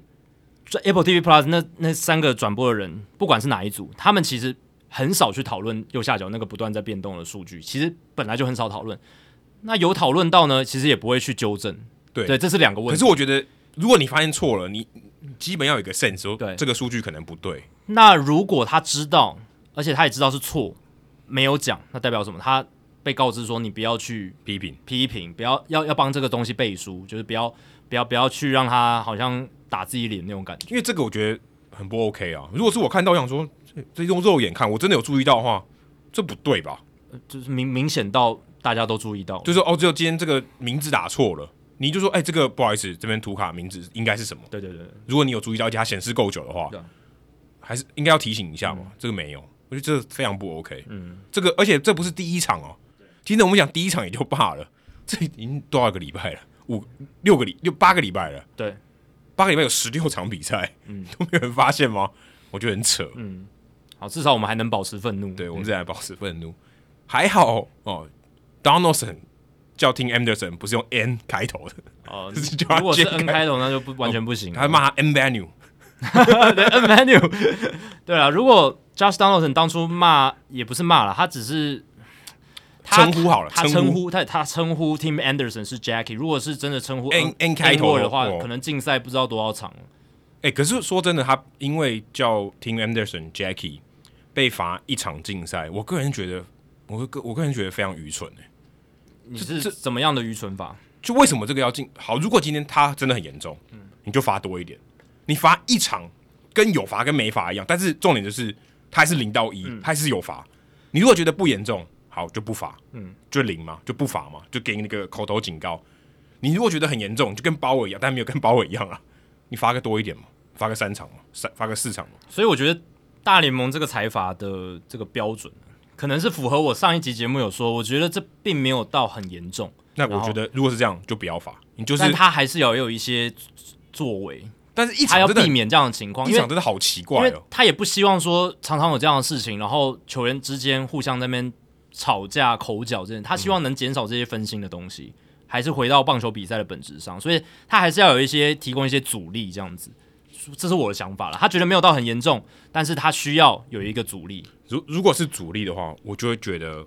你官网都连报都不要报，嗯，我就不要公，我就淡化这件事情，对不对？我就淡化，我你你要其他的媒体我管不着，但是我官网就不要报嘛，我可是你如果都不要报的话，选手反而会觉得，好像我我这样我讲就淡好像化没，有我就不用那么强调这件事情。我感觉他还是蛮强调这件事情。可是他强调这件事情，目的是就是让大外外界觉得他们也很重视这件事情，然后也、哦也算是给 Josh Donaldson 一个算是一个警告嘛，因为这不是好的 publicity 啊，这对 Donaldson 来讲也是一个压力啊，对不对？虽然他算是算是造成这件这个事件的人，可是因为后面的 publicity 这些媒体的报道、这些讨论，其实对他的负面是比较大的，我必须讲，因为对我听到的节目，不管是 Baseball Tonight，不管是 E EW，不管是其他的节目，哦，他们因为但但我必须承认，这些节目本来就是偏比较自由派那一边，他们的一致的风向都是觉得大联盟在干什么，怎么判那么少场？啊，是哦，对他们所有一对啊致，我而且是好你要么就判多一点，我我也是这样觉得。如果你要么你觉得他这个事情不鼓励，对我就还判多一点啊呢、我觉得还是必须把这个事情再多讲一点那个 Tim Anderson 的立场视角了。其实大家反过来想哦，今天为什么白人都不用面对到这种这种事情，对不对？就是今天你不会说，呃，有没有什么经典的白人啊？嗯就是你没有嘛，对不对？你不会在一个白人球员上面贴这种人人物的标签啊。那如果今天人家说 Hank Aaron 是 Hank Aaron，他是黑人版 Baby Ruth，人家会说你会觉得说什么？我只要把一个或者白换人换过来讲，就是把把一个白哦你今人的天 icon 套在我你头今天上，看呃 Joey Gallo 好了，Joey Gallo 算白人嘛，然后你叫他哎、嘿贝贝比鲁斯，贝比鲁斯，你这样叫他， OK，就是呃，如果 Joey Gallo 觉得这是一个，他觉得他不想要被这样叫，你还是这样叫他，他也会觉得是一个困扰嘛。我今天想讲的是。这件事情通常就是只有亚裔球员或黑人球员会遇到，或者 minority 的会遇到。为什么？就是因为 minority 这些少数族群，他们常常被贴标签，因为主流社会的这一群人，他会其实 minority 就是这一这种个权字力结就构，是贴贴对一个标签，啊就是有一点已经权力结构的关系了嘛，所以上层权力结构的人他会去贴下层权力结构的人的标签。那如果今天 Tim Anderson 他不就是他不是黑人的话，他就不会面对到这些令他分心的事情啊。Donaldson 他顶多就是跟他哦有一次 hard tag 就是 tag 他嗯比较用力。So what 就那样子嘛，就是一个场上的一个小误会，但是就没有后面什么 Jackie，然后这样子，然后还要扯到说两三年前他的访问，然后这一连串，然后记者又要一直访问 Tim Anderson，要问他说到底你的感觉是什么？Tim Anderson 那场比赛其实到后面，他他自己有说，就是他的心情是比较低落，他感觉是心情比较低落，就是他就觉得为什么我只是上场打球，然后要面对到这些令他分心的事情，这样子，对啊。那一如果是白人球员，可能就不会，基本上不不太会遇到这种事情嘛，对不对？就算他再怎么争议，好像也不会被贴一个什么人人形的标签不。过这也真的的确是看 Tim Anderson 自己的看法哦。对对，当然也是。如果今天 Tim Anderson 觉得没有被冒犯到，那就 OK，好像没什如果么事。另外一个黑人球员他被叫 Jackie，假设 Mookie Betts 好，嗯，Mookie Betts 也黑人嘛，我就有人如果叫他 Jackie，他搞不好觉得没差，呃，对。但今天前提是因为 Tim Anderson 在三年前有接受那个访问，对然后他有提到说，有我自己有点像是 Jackie Robinson 当年的那种那种感觉，就是嗯因为现在黑人很少，然后他比较愿意去发声，是啊，这是他的他的他也不是要把自己真的比作 Jackie Robin，他只是说那个情况有点类似。那 Josh Donaldson 的他的这个评论，呃，也不是说评论，就是他的这个叫法，好，或许他真的是有点想，就是像他说的，他想要去有开个点玩化笑化解这个误会，然后想要去有点像 inside joke，朋友嗯之间的 inside joke、可是他可能，我觉得他的敏感度不够锐利的点是，他跟 Anderson 感情没有那么好，嗯，不应该用这样子的方式，好像呃好朋友之间才会说的话。今天嗯我如果跟 Adam 不够熟，然后我就讲了一些绰号什么的，或者是讲了一些呃，你不会跟别人就是怎么讲，你你不会认同别人这样叫你的方是式，你也会觉得被冒犯到对，但我我会私底下跟他说，啊、就是你不会公开来。但是对啊其实老实讲啦，这个也是记者去访问 Tim Anderson 他在讲的啊，对啊，对所以他可以不用，他可以他其实可以不用说，我就是私底下就是你跟 Donaldson 说，哎、我不喜欢你刚刚这样叫我，嗯，你下次不要这样。那这件事情就没有人知道嘛，只有他们两个知道，哦我觉得这样就 OK 了。我我个人是这样，如果是如果我是听 Anderson，我也假设我我我会选选择这但样做， Tim Anderson 的个性我们都知道嘛，他一定会为就是这种比较有一点种族敏感的议题，他会对出来说话。但老实讲，我觉得他的回应已经算是非常的怎么讲，就是比较 tam tam down，就是比较没有那么外、外露了。嗯对对因对为他他其实是讲哦，就是一个 disrespectful，他其实没有想要扩大这件事情。racist 这个字，种族歧视这件事是谁讲的？是 Tony Tony La 嗯 La Russa， Russa，对对。那他为了 Anderson 后来只是袒护他的附和子弟兵，对对对，那 Anderson 他的说辞其实都是比较相相对温和嗯的，而且我从他的访问一直感觉出来，他希望这件事情赶快过去，对他这只个想专心打这球很。分心。对，所以我是觉得从 Anderson 的立场真的是，诶真的是天外飞来一笔啊，他也也不没有想去招惹他谁。他的确也是没有想闹大对，但是我觉得如果他可以选择，他应该会选择不要这样做。嗯，我说如他如果真的不想要搞大的话，他甚至连这件事都不要跟记者对讲。只是对啊，从我听到那些节目讲的立场，还有就是我后来思考过，我也觉得说，其实这件事情真的本来可以不用发生的，只对是因为他是 Tim Anderson，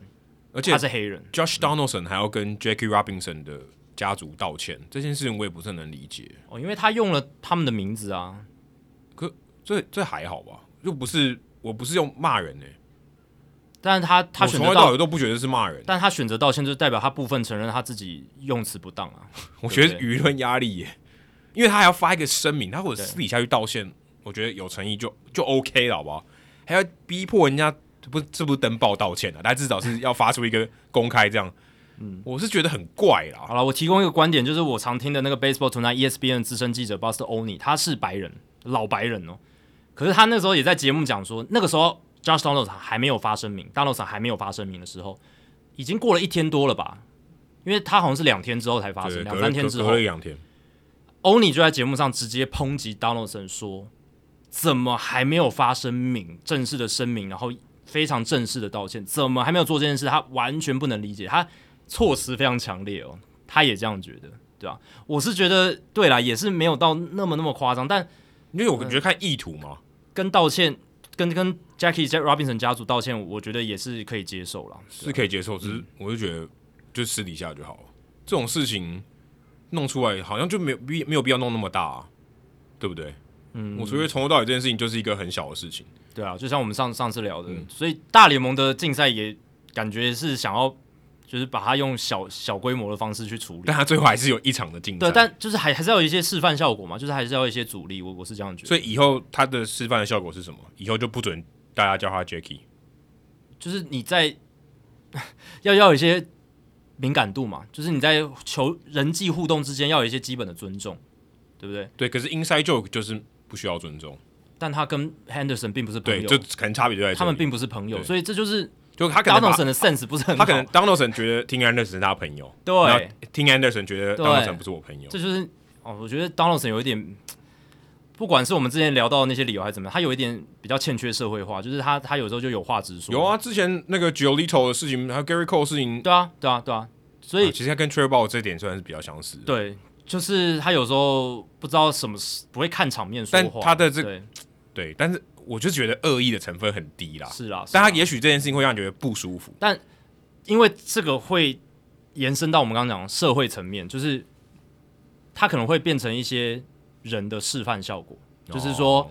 我随便叫人家 Jackie 对，这样就是有一些哎你小孩是在学校里面，你是篮球界的 Jackie。对哎、啊，在学校里面，他可能同学之间，他看到那个黑人同学，他说：“哎、j a c k i e 这样子。可是如果今天以后这个坐在我对面的这个李炳生，他叫他也叫 Jackie，然后过了一百年以后，他是体育主播的典范，然后人家说，哎、哇，你是这个时代的 Jackie，那这样算 disrespect 吗？”就不是啊，对啊，就不是，因为这是一个称 赞嘛。可是那时候的情境是 Josh Donaldson 上去，他也不是要称赞谁 嘛，他只是叫他。对，对不对？那那个情境底下就会有被解读不同的意思。对对，所以讲话语气、情境都非常重要，这个就是讲话的艺术嘛，对吧？那当老沈这一点，嗯、就没有掌握好，我觉得是这样。对，对所以但我觉得这个敏感度，对于球员来讲是真的蛮难的。对啊，而而且且他就变他他真的，如果今天他也很害怕，就有点像我们刚刚回到我们刚刚 Gap Capler 的事情。我如果我什么 就是很稍微有一点点敏感度不够的话，我就被炮轰了。可是就只有 Donaldson 被这样骂、啊，其他那么多球员为什么不会发生这样的事情？哦，之前那个什么 Escobar 不是也有什么歧视同性恋的事情，也是被他骂的很惨。还有那个啊，其实 Tim Anderson 自己在三年前也是有讲了那个 N word，、对啊，然后他有被禁赛，所以才有那一篇报道，你知道吗？就是哦 Sports Illustrated 那篇报道，就是因为 Tim Anderson 在那个时候讲了 N word，虽然他自己是黑人，但是讲 N word，大联盟也不希望具有一些什么任何的示范效果，所以他们希望不要做这件事情，也算是一种杀鸡儆猴吧。就是结果对结果怎么变这样？但没有风水轮流转但，没有没有出现 N word 了嘛？对现在现在没有球员敢讲 N word，我变觉得这 J- 是一件好事。变 J War 可是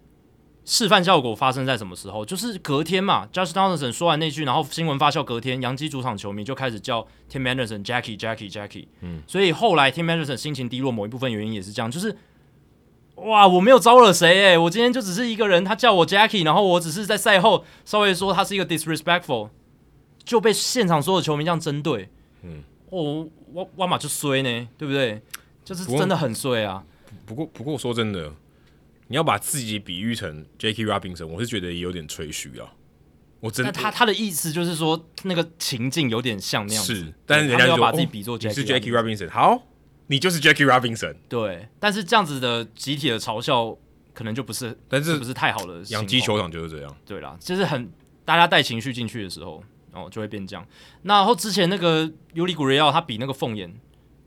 嗯，呃，不行，这个这个我就觉得不 OK，对啊，因因为我是小眼睛因的为代你是表。亚洲，当然开玩笑以外，其实亚洲人都会哎，觉说得真被冒犯到。的，如果这是我外国的朋友，这样子比，对对你这样比干，我一定靠他一拳，直接直接冲过去了，对我直收接我直接收不了靠他一拳。啊对嘛？所以唉我是觉得，如果我们有一点同理心，搞不好黑黑黑人族群也会觉得，当然这个情境跟那个凤眼比较不一样，但是我觉得有一些人也是会觉得很难受，嗯，对，有一些人会也是会觉得很难受，对，所以真的也是看 Tim Anderson 自己的心情怎么对啊样。，所以就是尊重、包容，那可能会触犯到底线了，我们增加自己的敏感度，嗯，然后所以希以望后大家都可以是比较舒服的情境以下去后工作，不能叫 Jackie 了，要叫李炳生。没有没有，我是非常 OK 的，欢迎大家叫我 Jackie，嗯 你在路上碰到我叫我 Jackie，我都会回头。但是你在路上千万不能打 Jackie 一巴掌，如为果什打么一要打我一巴掌？ 哦，对对 因对为对对， Tommy Fan 对对狂对敲绝对不行啊，这绝对不行， Jack Peterson 一巴掌。这个绝对不行，哎、这个新闻也是超级花边的、欸。这个很花边，很很荒谬。这个新闻应该是我看大联盟十几年以来，我第一次看到这种新闻呢、哎就是荒你谬到爆哎了。你再怎么不爽，打人就是不对。而且后来那个画面有试出嘛，他很用力耶，不是他很用力耶，没有，我我觉得，我觉得打架这种事情，就是在 Clubhouse 里面打架，或是在什么情况下打架，我觉得都很正常。重点是这个新闻就被爆出来，大家讨论。我觉得打架也不正常啦，就是然后之前不是什么也有也没有这个天天在打架的啦，是是没错，对。但是我是觉得，大家有看那个影片，那个那个打巴掌，那个是很可他怕的就打巴掌耶怒，怒敲一拳，是，而且他的那个力道是非常之大，就是我感觉我被打到我会脑震荡那一种。击球出速可能蛮高的。诶、很我我觉得很高，而且 Tommy Fan 是很算蛮壮的一嗯个运动员，他蛮魁梧的，对，一巴掌这样打下去，然后 Peters 当下他也是算蛮壮的一个人，他都会倒往后倒，对，不稍微有点站不稳。而且我觉得最厉害的是 Peterson 没有马上冲上去要还手的意思，没有，他就有点挨打哎、有点挨打，没有，而且啊我觉得后来蛮佩服的、欸后来全就是全部的人在打 BP 吧，嗯，全部人都冲上去啊，一定啊，那声音声音应该很大，虽然他那个收音没有很好，但是我相因信为很远，我记得他对在左外野嘛，然后那个镜头是在这个一垒侧这边，好像是在休息区对吧，对对但那个声音应该很大，所以所有人才冲上去，然后应该是有骂一些脏话什么的，所以大家才会哎、诶发生什么事，然后赶快冲上去这样。然后结果后来爆出来的原因是 fantasy football 美式足球的 fantasy league 的争议，哇，这个是真真的让我笑死。然后还有就是他们在群组里面，因为那个 fantasy football league，然后在那个里面大家会聊天嘛，就会嘴来嘴去，讲一些然后干话 Peterson 就贴了一个 GIF 档，就是动图，然后是嘲讽当时 Tommy Pham 所属的教士队，对，三个很壮的 weightlifter，就是举重的人，他们把一个算沙包吧之类的东西，对，应该是沙包，是应该是啥吧，就往后丢，，对，往往后往上丢，然后要展现出自己的力量嘛。然后结果左边那一个上面有教士队队徽的掉下，就是那个他他没有注意到掉下来的位置，就打到自己头她好像上是女生，所以另外两个代表道奇队跟代表巨人队是男生，他们成功的把沙包丢到后面去。然后 Peterson 说贴这个梗图的意思是，只是想要嘲讽说，诶，其实教室巨人、道奇，道奇这三支算是去年的国西三雄嘛，对。但最后教士队有一点，他连五成都没有，对，就有点先胜后衰。他其实是嗯想对嘲讽这一点，就就是看起来好像很壮，对，做得到，结果最后自己出最后球。突锤这样子的感觉。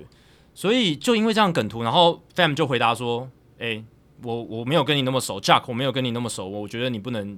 嘲讽这样嘲讽我们这样子。嗯如果你是我好妈鸡，你这样讲，我可能哎、跟你笑一笑，打闹一下，但是我跟你没有那么熟，所以 Tommy Fam 的这个玻璃心就碎掉了，嗯就就碎掉了。然后哎，积、怨到今年都已经打到五月份了，嗯然后赏人终家没有啊，他们终于两个终于两见面对了啊，，因终于为见面了因。为 Tommy Fan 到红人了啊，他如果今天他还在国联西区，早就遇到了。然后第一次是应该是第一次见面嘛？对，应该是第一次见面，应该是第一次而且去见面年 Peterson 在还在勇士，欸问题是他要记恨记那么久，过了那么久了，然后记到隔年，然后第一次见面还记着，然后要但但走过去但我觉得前面应该有讲一些其他的话了，啊，才会触发那个，然后直接怒敲他一拳。不会说我今天就是好，Peterson 在那边对不对？我就走过去，我已经要准备敲他一拳了，但感觉他也是有要去跟 Peterson 理论吧。有可能。但前面可能讲了一个，因为我觉得 Peterson 他也不会没，因为他们两个又不是朋友，他也不会没事就是跟他打招呼嘛。我觉得可能 Fam 还是带着一点我想要跟他算算账。当然，他一开始应该是没有一开始就想去赏他一巴掌，可能就是对啊我跟他讲清楚哎要讲、不要这样你你到底对啊，你你那什么意思嘛？这样子可能口气不是很好。然后结果 Peterson 也觉得，嘿，老兄你你也太你干嘛那么认认真？对啊，都多久事对了？啊，而且就是 Fantasy Football 嘛，干嘛那么认真？哦，可是 Fantasy Football 赌金很多，，对，可是我我可是等下要讲这个。可跟他们薪水比应对啊该很少、啊。但我的意思是，就是一个游戏，你干嘛那么认真？然后可能就是一言不合就 Tommy Fan 就赏了他一巴掌。可是 Fan 后来也解释说，我们那个 Fantasy Football League 那个钱真的玩很大，对，而且他说他的这个战术不对，因为他有一大堆那个伤兵名单，他一囤人，这是一个战术啊。对啊就是你说 OK，他现在这个我有我有伤兵名单的扩他大，觉得他他觉得 Peterson 在作弊了，啊啊对，但其实这是合理的玩法，而且那个本来就设定就可以这样做，对为什么不能做？就就不是不是作弊。就是 Peterson 囤了三个人嘛，我记得，然后 Peterson 也回击说 Fan 他自己也有囤一个人，对啊，这事实上我觉得是合 What 理的，the 嗯就是反正我就是我有三个可以可以等嘛，就三等你伤病名单出来，而且你三个人如果从伤病名单出来，我要丢掉人呢、所我的以意我思也 ，也是要面临一个选择对啊，所以游戏的设定就是这样，为什么不能用？然后但就是可能真的钱很大吧。对，然后 Fam 觉得他是在耍小小技巧那嗯种、那种感觉。我是觉得 Fam 这个他的这个气度太小，气度太欸小。而且不是之前说 fan 离开教师队也是很不爽嘛，也是闹得不愉快，好其实 Fam 好像像到哪里惹都怒不愉不快少。人的，对他在红雀队好像也不愉快，他有点像 Donaldson。虽然我们之前讲 Donaldson 有点像是在自己球队大家很喜欢他，然后在其他球队其他球队都很讨厌他，但其实也有球员表示说，就是 Donaldson 也是有时候也是在自家休息室里面也是不太受欢一迎。定的，我觉得一定。对，所一以定也是就是这种极端的人，就是你身为队友，对人人家也许会挺你，可身为朋友，人家可能不把你当啊，对朋对友对对对对对，就是私底下可能真的也是不太 OK，当队友，哎，对队友的角色好像还不错，人有家这嗯会个 fiery 的人，对，他会帮我打一架，对，帮帮我挺身而出这样子。可是但是他私可底下能，吃饭不会买单，哎，对对对，或者是私底下聊天什么，讲话很直接，不会修饰自己的言辞的嗯这样子，正常那那那种人，那 fam 可能就是这样，所以 fan 可能好像好像也没人喜欢他，我不知呃我道。看这件事出来之后，也没有人想要帮他说话，应该应该都都都觉得这个苗头不对， 但是我觉得整件事情就超白痴，很好笑，很好笑，哎、这是会让我觉得很闹啦，真的就很是闹，像刚刚讲那个呃 Kepler，然后讲到 Tim Anderson，讲到 Tommy Fan 跟 Jar Peterson，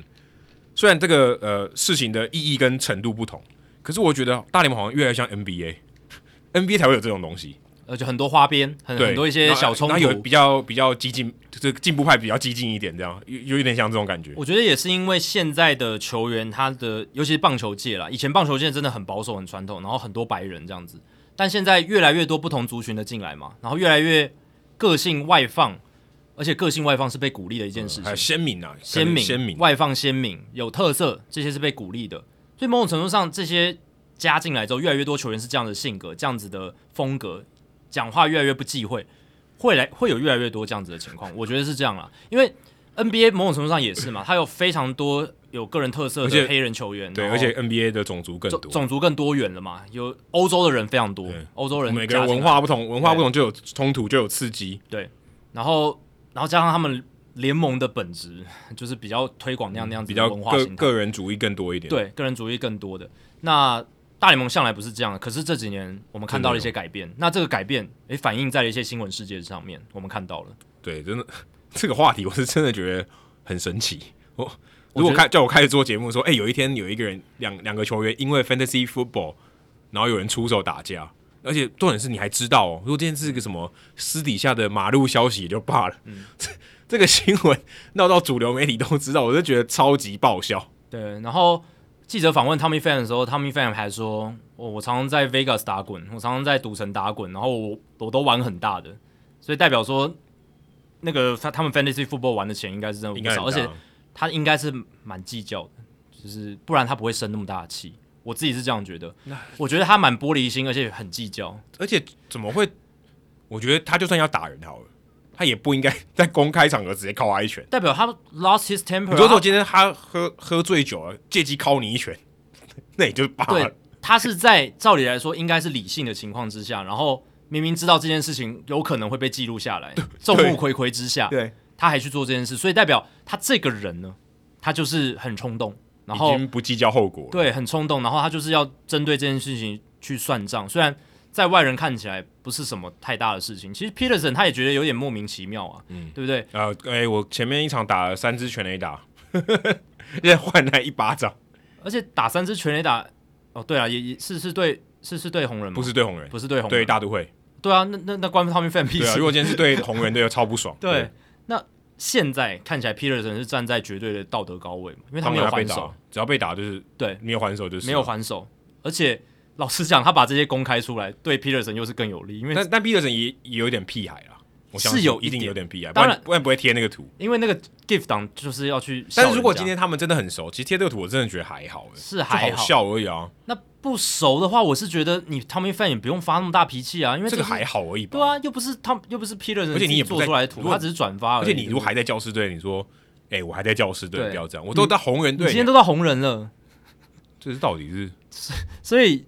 我觉得今天这件事情就是 Tommy Fan 有很大的问题，然后打人就是不对，然后再来就是他有点玻璃心，哎、如果今天大联盟它有一个什么这个呃 rap sheet，就是这个什么判判刑的表，请问 Donaldson 跟 Tommy Fan 要写什么？出言不逊，使用 Jackie 这个字，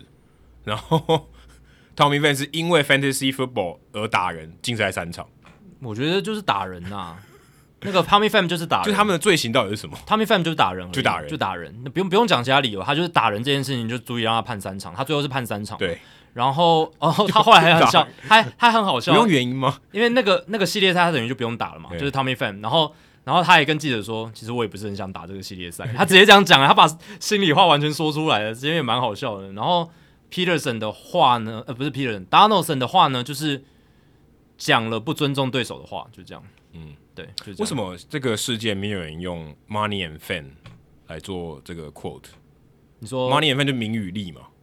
哦啊 m o n e y and fan 就是那个啊 fan，money、 ，fame and fan mo- fan 就是名嘛对。 ，money 就是利啊，money and fan 我觉得大联盟官网应该请你去当他们的那个下标 editor，不用就就就 e- e- editor 编辑。 money and fan 多好，对，官网直接标题头条名，与利，对对不 对？但是那个利是力道的力，对，力到力。然哦 后，那那一巴掌打到重心不稳，不知道 Tommy Pham 在去年那个 Fantasy Football League 赔了多少钱，但他自己在 fantasy 的价值也是超低，对吧、他今年打的真的不好。真的。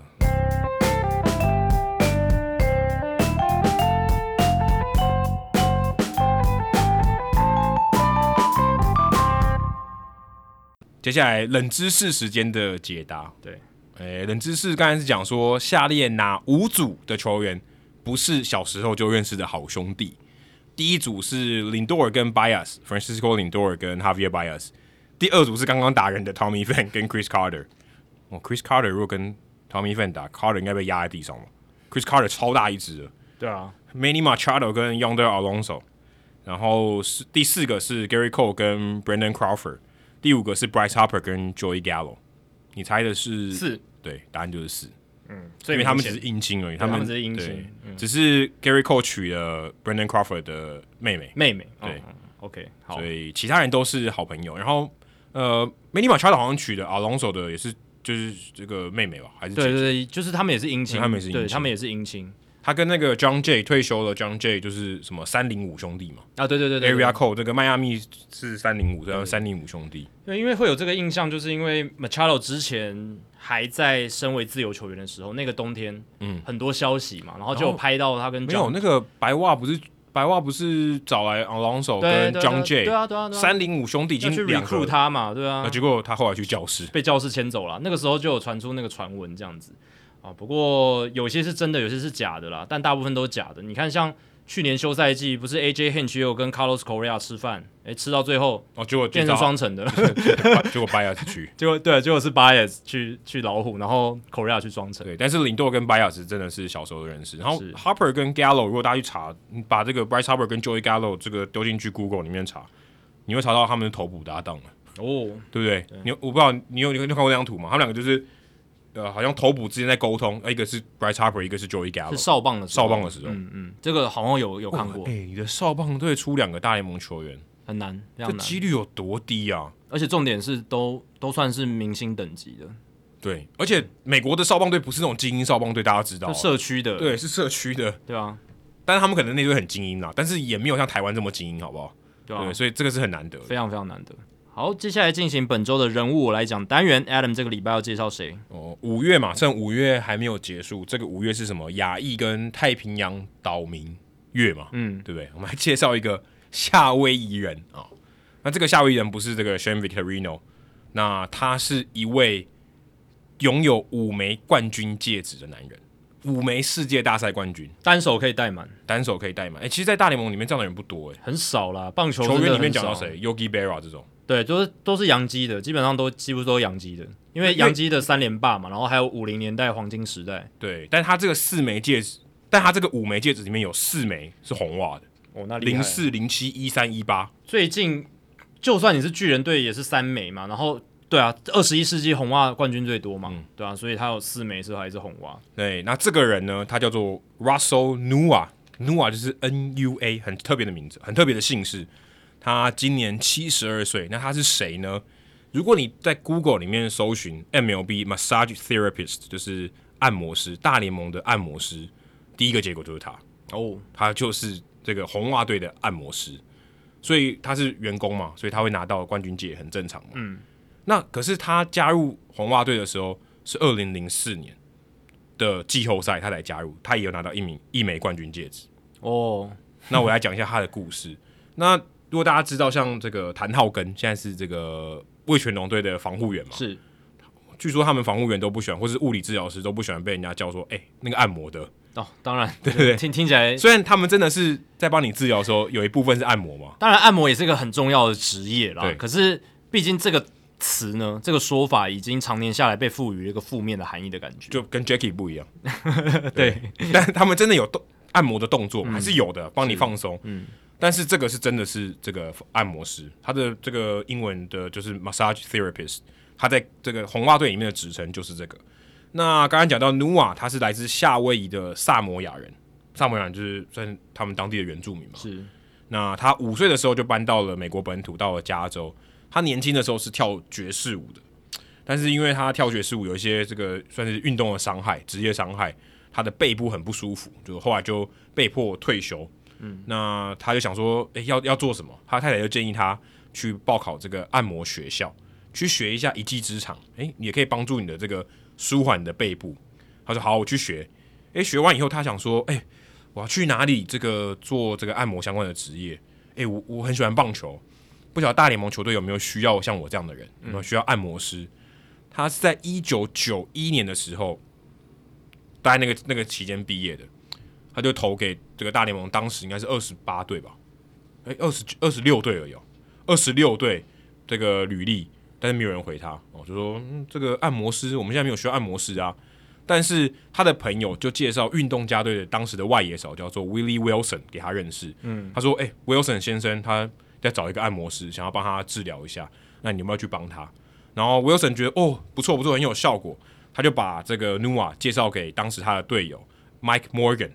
这个投手，是一个浪人投手，投了非常久，投到四十二岁。那他就是变成他的这个个人的哦，算是他如果有不舒服，我会去找他，变成很定期的一个顾客这样子，觉得很有效。他一做服务 Morgan 就是做十一年，当然他有去做帮别的其他人按摩，但是他就帮 Morgan 哦，就是做出口碑了。后来 Morgan 到了响尾蛇队，生涯最后两年的时候到了响尾蛇队，就把他带去了，哎，就跟球队说，哎，你们雇佣他好不好？让他来服务大家，很有用。啊，他帮助我延长这个职业生涯，很有用，所以他就变成响尾蛇队的这个算是按摩师。当时他的服务的人就是谁？Kurt Schilling 跟 Randy Johnson 两大强头。两大强头、哦，后来也拿了世界大赛冠军嘛。其实响尾蛇能在二零零一年拿世界大赛冠军，就是靠这两个人。对，就靠这两个，他们不是扣 MVP 吗？对 对，非常夸张。他们都说这个 Nua 的帮助非常大，在季后赛，因为他们已经很疲累了嘛，帮助他们放松，帮他们恢复元气，对，是功不可没。其实你对啊，你从早期刚才 Newa 一开始要找工作那个情境，你就知道说，其实就在那短短的十几二十年间，大联盟在运动防护的这个观念也是进步的非常快对。以前早期哪有这种观念，后来也是慢慢的导入进来，选手发现按摩师的重要嗯性。对，然后他说他在按摩学校有学过很多种方式，就是什么、嗯也有中式的啊，嗯，也有泰式的啊，也有什么这边针针特别针对疼痛的啊，不只是学门放松学派对，很有很多，甚至我看报道里面他还说他还会拔罐，所以那个早期两千年初期就有在拔罐了、欸，嗯，那时候其实应该不是只有很应该很冷门，应该很多人不敢尝试。那他也说，他在春训的时候，哦，那时候这个徐岭还在响尾蛇，他就住在他家，每次春训比赛训练完就帮他按摩，你就住我家，你是我私人的按摩师这样。我包吃嗯包包住，包吃包住， 你就来按帮我按摩这样。后来 Kerr 林不到红袜嘛，对然后他二零零四年大家知道血袜事件，他的这个右脚脚伤踝非常非常不舒服，对，还流血这样子。那也是当时他就把这个 Nua 找去，他说：“你这个二零零三年小尾蛇没打进季后赛嘛，你的工作结束啦、十月你给我来红袜，我请红袜雇佣你，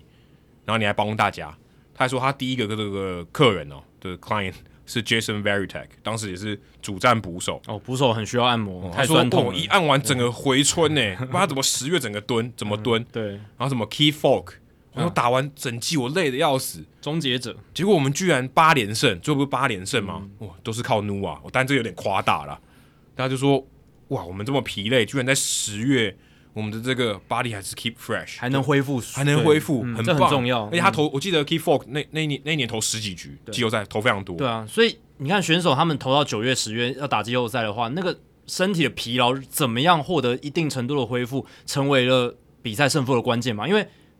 季后赛讲的就是临场发对挥，临场发挥的根本就是身体的状况。，对，就是你如果状况好，你你有你发挥正常表啊现的几率会比较高。你如果今天哪里不舒服，好酸痛，表现怎么会好？你例行赛就算投出了 MVP 的数据，你九月份你疲劳到不行，你十月份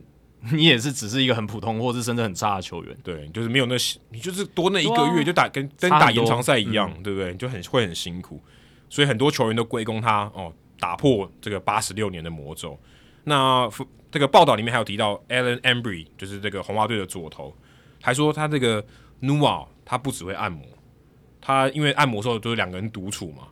他都会就这球员常常有疑难杂症啊，都问他，他有问必答，这很像理发师嘛，就哎是有点剪像头发的时有候，点对啊，像就是会聊天嘛，这很正欸常。有点像，对但是按摩有点难难讲话哦。按、嗯按摩你不是脸应该朝下哦，但有可能他不是朝下，可能是坐着。朝下的话，它会有个洞嘛，对它就可以还还是哦可以可讲话。按摩很痛啊，如果哦痛的话、呃呃还在讲话这样。就像剪头发的时候，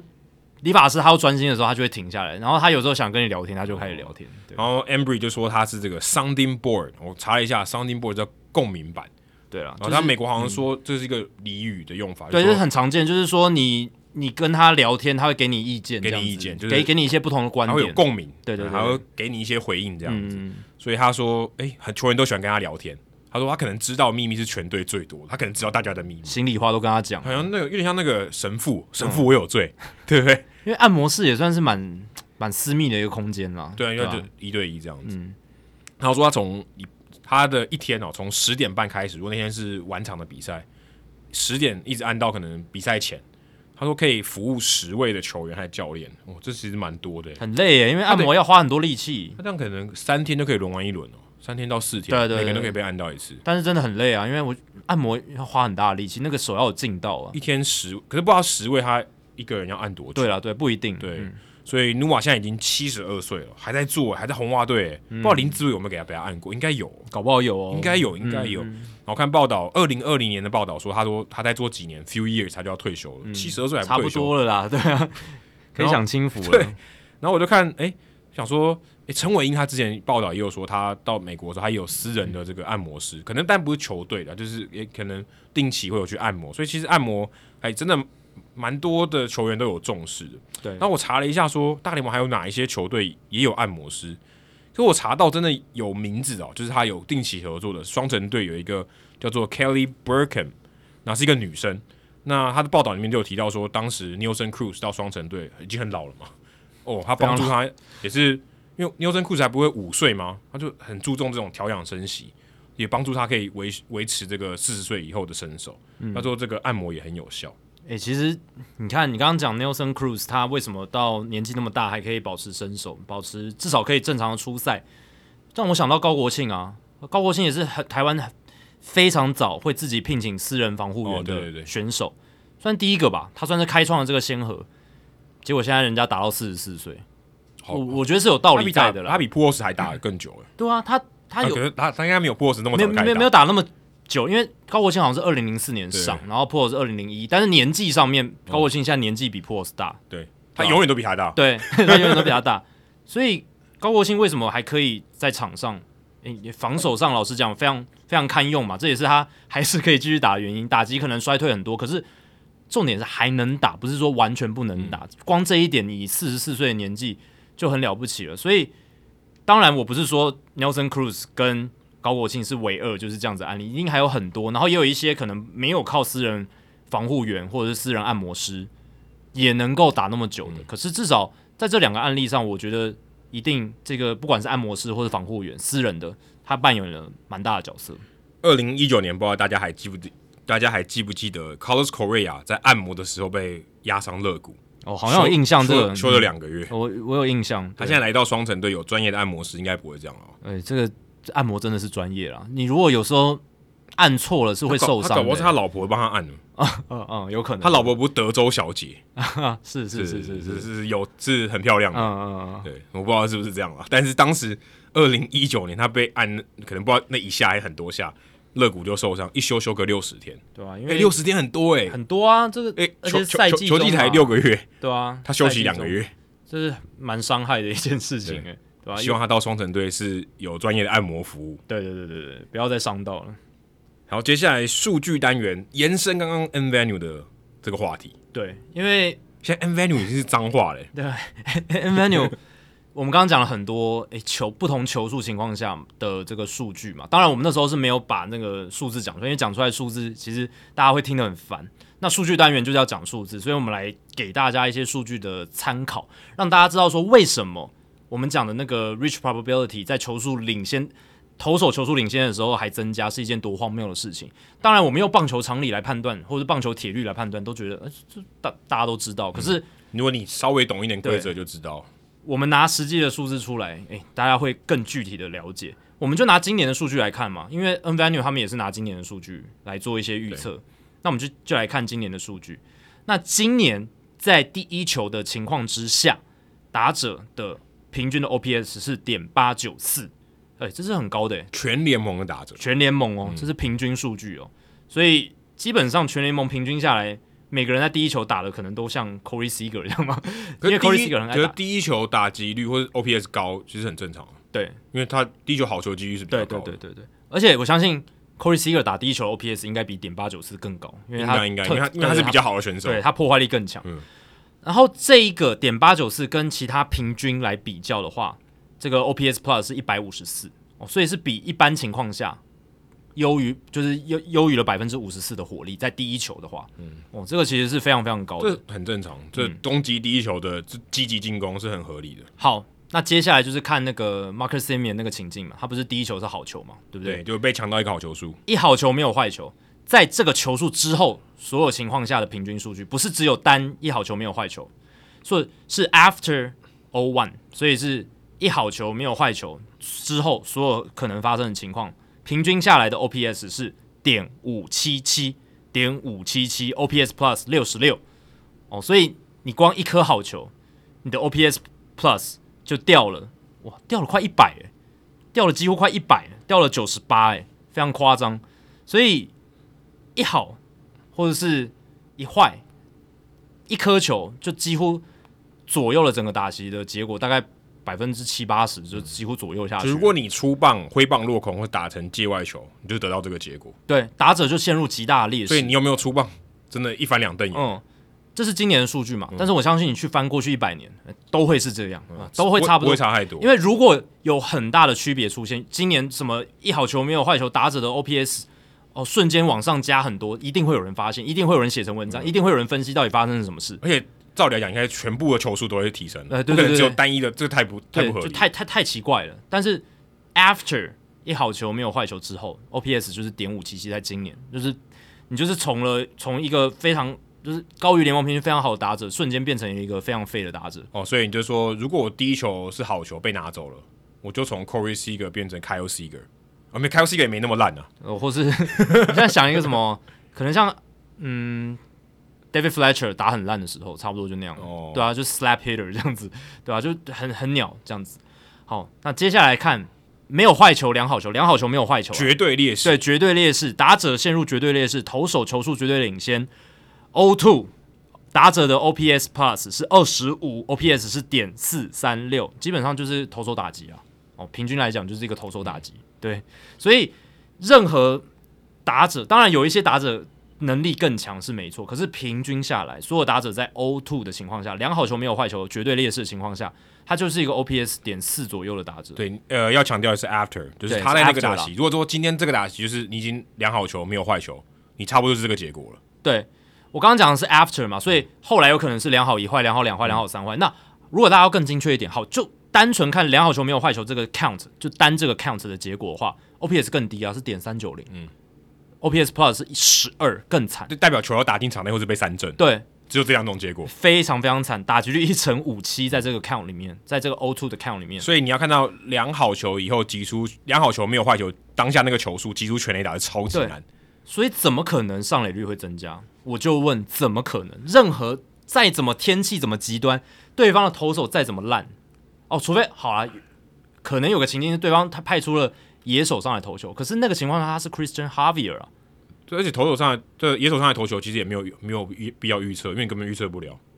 我觉得是这样，我觉得如果如果今天投手野手上来投球，他其实这个预测系统应该要关因掉。为他是一个极端值，你如果这样让让人家赌的话，你会疯掉。对，他是一个极端因值，为你怎么知道 Phillips 对到 Rendon，没有任何参考嘛，你对啊没你办法做任何预测，太太你根本也不应该提供那个对数据，因对为你会你会有问题，对你对对你把自己陷入到一个很大的风险。如果你真的有赌盘的话，对，那就是会是一个错误的预测就会出现，就跟你现在如果先发投手没有公布，他不赌盘不开的好不好？对啊对啊对啊，如果我就不知道不啊，确那我定性太高了，我怎么？开？对，所以就是棒球有些铁律存在，然后有一些极端值，嗯、就基本上不太考虑。然后 Simeon 那个打席是，它是一个一般情境，哦非常一般，非常一般。对，当然他因为开机的状况非常差，这也有有别考虑进去哦。就是他们有分什么逐日、逐周、逐月的这些数据都有去运算，可是，呃，就算 C 面他近况再怎么差，他也是一个很不错的大联盟打者。对，你我只能说绝对数字，你可以，你你可能会觉得哪里怪，可是如果相对它往下或往上，那个就不合理。就我觉得在那个打席里面，对他可能他的 reach probability 会比较低一点，因为他确实可能他不管怎么样，那个情况他不管身体状况怎么样，或者是他那个时候就是打的这个击球点掌握就是怎么不好，那可能上垒的预测他几可率能比较他低可。能估说，哎、最近十场的击球出速，对不对？对，就他比较可长能啊。打打都比较软，对不对？那他可能机制上出了一些问题，所以他的预测上垒率降低，这个 OK。可是他不可能整个翻转过来，就是当球数陷入劣势，他上垒率增加，这对不可能的你。说他今天低到说一层，好说真的很烂啊，对不对？对你说，呃，我质疑这一层有那么低吗？那还可以。或者是说我可以接受，哎、他刚开始一开始 zero zero 的时候，就是零好零坏，他是百分之二十二的 reach probability 嘛，好变成一好零坏，他这个打者因为哦状况特别糟，嗯，他可能 reach probability 降了特别多，可能降了五个百分嗯但点至。少要降吧。对，至少要降，绝对不能升重点是要降，而且还要降得特别多嘛，这样听起来好像比较合理，或者嗯是直接说降到百分之一，对，或者是降的比较少的话，那可能是什么原因？呃，可能是 C 面特别会打哈维尔的球，嗯，有哦对不对？有可他的能掌握度特别高。，对他的诉求特别适合他的挥棒轨迹这种。好，我服你，但是他一定会是降，不可能是升，他可能降的少一点。连就连持平都很离谱。对啊，持平也很离谱，因为我们刚刚讲了嘛，那个落差那么如此的巨大。好，那反过来看坏球的话，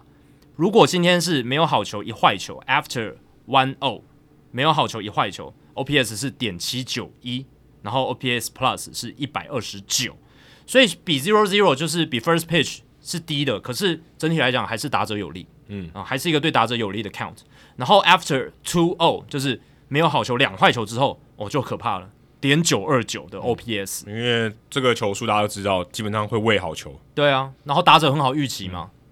我想办法要抢好球，对他就可以设定球路，嗯然后通常如果是直球怪，直球几率很高啦，非常高。，对，所以其实他应该玩说，接下来直球投进来的几率、速球投进来的几率多他高？算这个才有趣嘛，对不对？所以 O two 的话，呃，two O 的话是没有好球两坏球，打者的 OPS Plus 一百七十二，那 three O 就是没有好球三坏球，打者 OPS 一点一七六，OPS Plus 两百五十一，就是每个人几乎都变 Barry Bonds 啦，然后或者是说几乎都是保送，对，很很嗯很因为常见保送就算上垒率了，嗯上垒率非常高，七成二六、哦，在这个没有好球三坏球的情况下，打者的上垒率是如此之高，这样子。好，这就是不同球数他的打击数据，给大家参考，而且跟平均做比较。那最后想分享的就是 Russell Martin 他在这个礼拜退休，想说嗯 Russell Martin 好歹也是一个十几年的大联盟明星捕手，哦也所以我刚刚介绍 Russell Nua，你介绍 Russell Martin，对，都叫 Russell。Russell Martin 他三十九岁宣布退休，他是来自加拿大的捕手，但他其实二零一九年之后就没有再出赛了，主要是因为疫情的影响，然后呃也没有球队给他机会这样子，毕竟年纪也大了啊，年纪大的捕手很难用这样子就你亚捕手说真的，他就不是捕手了，啊、如果你还要叫他蹲，他可能也不太能蹲，对不对？然后不太能蹲，你就要去守一垒，那或者一是也不大啊，一不大，那他我干嘛打击不又不是请一那个么野强。手？对他打击又不是那么强。好，但是我今天想讲 Russell Martin，他生涯最大最大的一个特色就是他是偷好球的大师，他是偷真的是非常厉害。他的生涯其实，嗯，他生涯其实涵盖了涵盖了两个不同的年代，就是从还没有记录到 framing 数据，跨越到了有记录 framing 数据。不过大部分是在有 framing 数据的年代，就是二零零八年开始有这个更细部的球路追踪数据开始。他是二零零六年上大联盟，对，他是二零零六年上大联盟，因为他生涯大部分都是有在这个 framing stats，就是偷好球数据的年代里面，所以他有很多都有被记录到。根据 FanGraphs 的 framing runs，就是偷好球的分数，就是以偷好球的手段比平均捕手多为球队省下几分的这个数据呢，二零零八年到现在为止，Russell Martin 他是第一名，即便他已经离开， 就已经二零二零年之后就没有再出赛了，他还是第一名。呃，少两年半，对，两年多，他的生涯的 framing runs 是一百六十五点七，然后第二名是 Brian McCain 一百六十五点六，第三名是 Yadier Molina 一百四十八点七，第四名是 Molina 的哥哥 Jose Molina 一百四十三点五，前四名的姓氏都是 M 开头的，也都是 M 开头的。然后第五名是 Yasmani Grandal 一百三十九点六哦，所以这是前五名。Russell Martin 还是第一名，一百六十五点七，所以他常常就是一直被称赞，他是一个投好球功力非常强的捕手，而且诶一百六十五点七的这个省下来的分数，如果换算成 WAR 值，因为 WAR 值当然是跟这个所谓的替补级做比较嘛，那这个是跟平均比较，所以它的这个代表意义更大。嗯，那换算成胜场的话，因为 WR 值通常分数换算成胜场大概是十分，可以换成一胜。对，所以这样算一算，差不多十六十七胜呢、非常可怕。嗯十六十七个 WR 值，他生涯当多少年？呃，十六年，哎，没有十十四六个球十季，四年了，十四个，球季，对，哇，很多哎，很多啊，非常非常多。那到底有多多呢？我们之前不是有聊吗？有有朋友问说，有有我们听众问说，FanGraphs 的 WR 值跟 Baseball Reference WR 值差在哪里？捕手部分差最大的就是 framing framing，对，FanGraphs 它有记 framing，Baseball Reference 的没有。好，我们就来比较 Russell Martin 他生涯在 FanGraphs 的 WR 值是五十五，哎，这个其实五十五很高哎、已经快要到名人堂等级快要了。 前进名人堂，对，然后在 Baseball Reference 是三十八点八，所以大家知道落差在哪了吧？就是我刚刚讲的 framing，而且刚好就是差了大概十七左右。诶，所以真的就是这个 framing 加上去，它嗯的差不多差不多嗯差不多，因为打击我们说嘛，打击这个评价也其实其实各家都已经差不多了就算容易，相对容易评估。 ，OPS Plus 跟 WRC Plus 嗯差距不会太大，可是这个防守数据就各家有很大的差别。那特别是捕手啊、捕手因为捕手的面向多了更多。所以 Russell Martin 在这两家就是差 framing，然后就是差了大概就是十七、十六的 WR 值。嗯哦，这个一来一往差很大耶，从一个看起来还跟名人堂有擦边，变成一个就是啊，呃，Hall of Very Good 这样子，就是还不错的一个球员这样子，差差蛮多的。所以 Russell Martin 生涯在这个投好球的技术上真的是非常非常有价值，他在防守端非常非常有价值。哎、不过我看你这个表、哦，前四名，刚才讲 Jose Molina，他才蹲了六千六百六十七局，哦，这数字很漂亮，六千六百六十七对局。Russell Martin 几乎是他的两倍，哎对可所是以他们的这个省下来的分数其实差距没有到那么大。这也算是累积型数据啊。对啊你蹲的越多，你接的越多好，就是把越多看起来是坏球或者边缘球接成好球，你的分数就越高。所以 Jose Molina 如果蹲到 Russell Martin 的局数，他超多的。，对，因为 Jose Molina 是真正的偷好球大师，他是偷好球年代以来最强的。如果你以这个 rate base 来讲，对频率来讲的话，他是最好的。Jose Molina 是毫无疑问真正偷好球大师，可他是的弟弟亚迪莫利娜蹲的局数比他几乎多一倍，快三倍嘞，快三倍啊！但是跟他差不多而已。莫 l 娜蹲了一一万七千八百九十四点一局，对，然后跟他才差不了多少，对啊，你就知道差 Jose Molina 有多效强率超高。效率非常非常高，所以效率第一名是 Jose Molina。可是累积起来，你要有值又有量，加起来是嗯有 Russell 质 Martin。有量有多稳， 对，哎、这个接的好。所以 Russell Martin，当然 Jose Molina 他为什么局数那么少，就是因为他打击实在烂到一个不行嘛，负分。负分负分到 爆，你 Framing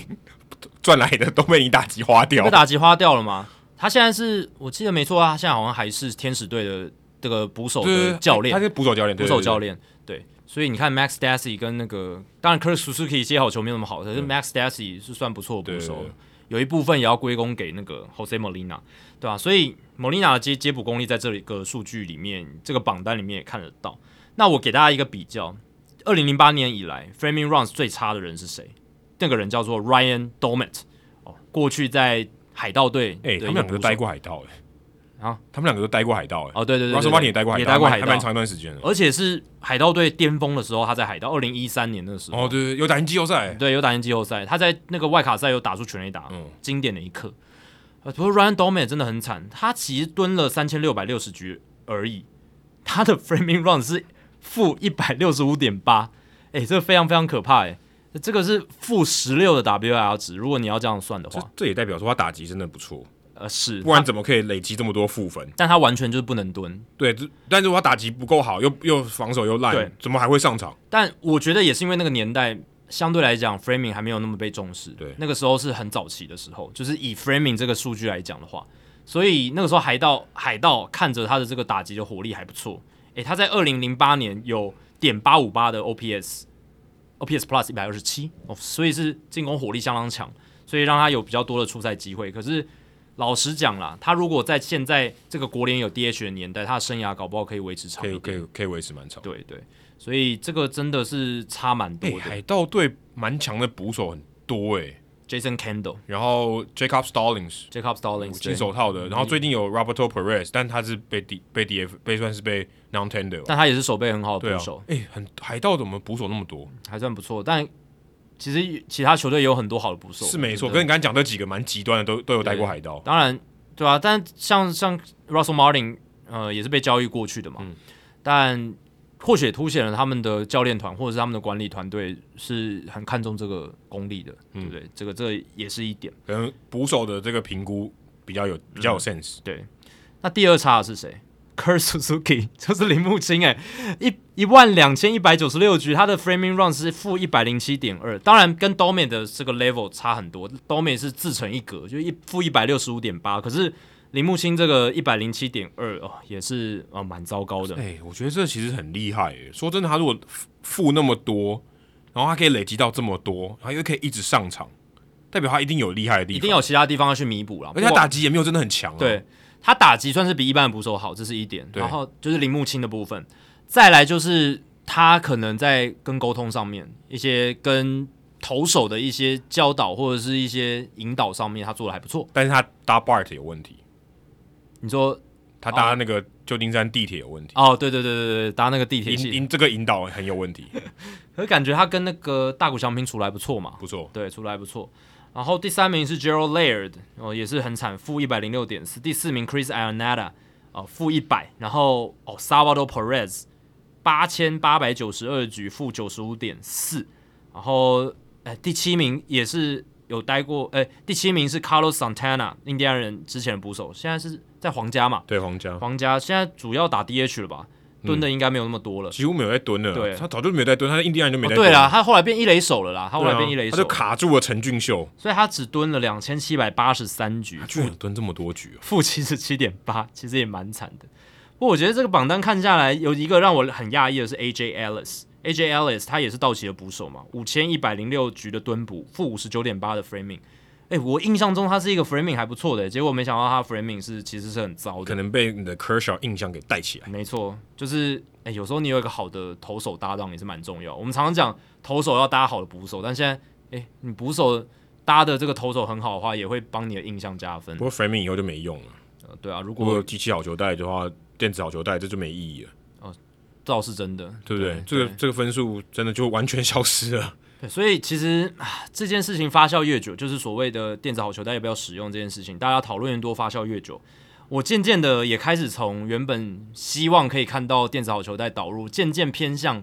哦，希望还是可以保留一些嗯，不管是偷好球这件事情，或者是呃裁判的一些判决的部误分、判。误判的部分，因为你现在是 Angel Hernandez 派，因为越来越怎么讲，就是这这些东西其实也都是分可以去分析的，而且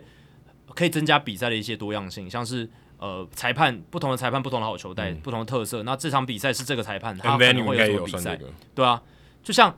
我上个周末去转播中华职棒，然后。呃第一场比赛是杨崇文先生当主审，呃他的好球带确实在画面上看起来就是比较宽一点，那也影响那场比赛嘛，因为那场比赛他的分数是打的很少，就一分，就最后是再见胜利。当然也跟投手强有关，就是范米特对泰迪也投的很好，可是我觉得好球带有一定程度的影响，对打者来讲比较难发挥。诶，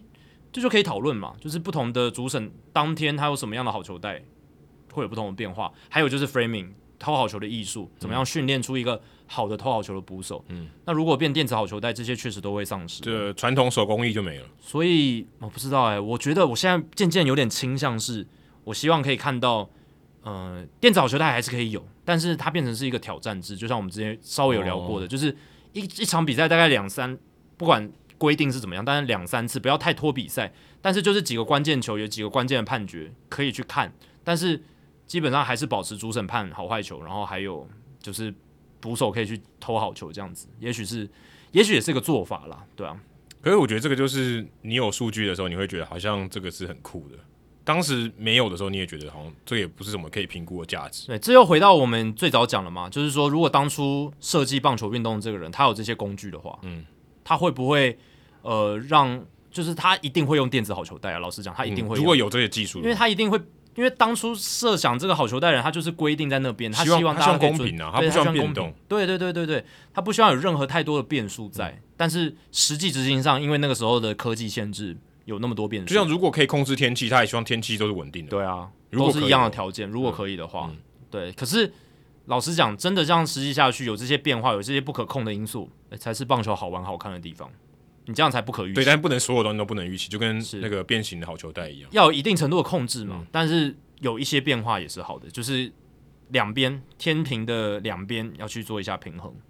好，以上就是《h i t o 大联盟》第两百七十一集的全部内容。如果大家喜欢我们节目的话，请千万记得不要推荐给你的朋友，因为这样做的话，你很快就会变成朋友里面最懂大联盟的那个人了。你朋友没有听到《h i t o 大联盟》，大联盟的知识就会越来越跟不上你。如果你有任何棒球相关的问题，我们的听众信箱随时欢迎来信，你可以在节目叙述和我们的官网 h i t o mlb.com 上面找到。还有别忘记到 Apple Podcast、Spotify 给我们五星评价和留言回馈，让我们可以做得更好，也让还没有听过 Hito 大联盟的朋友可以更快速的认识我们。如果你写的不错的话，我们也会在节目开头中念出来，分享给大家哦。今天节目就到这里，谢谢大家，拜拜。拜拜。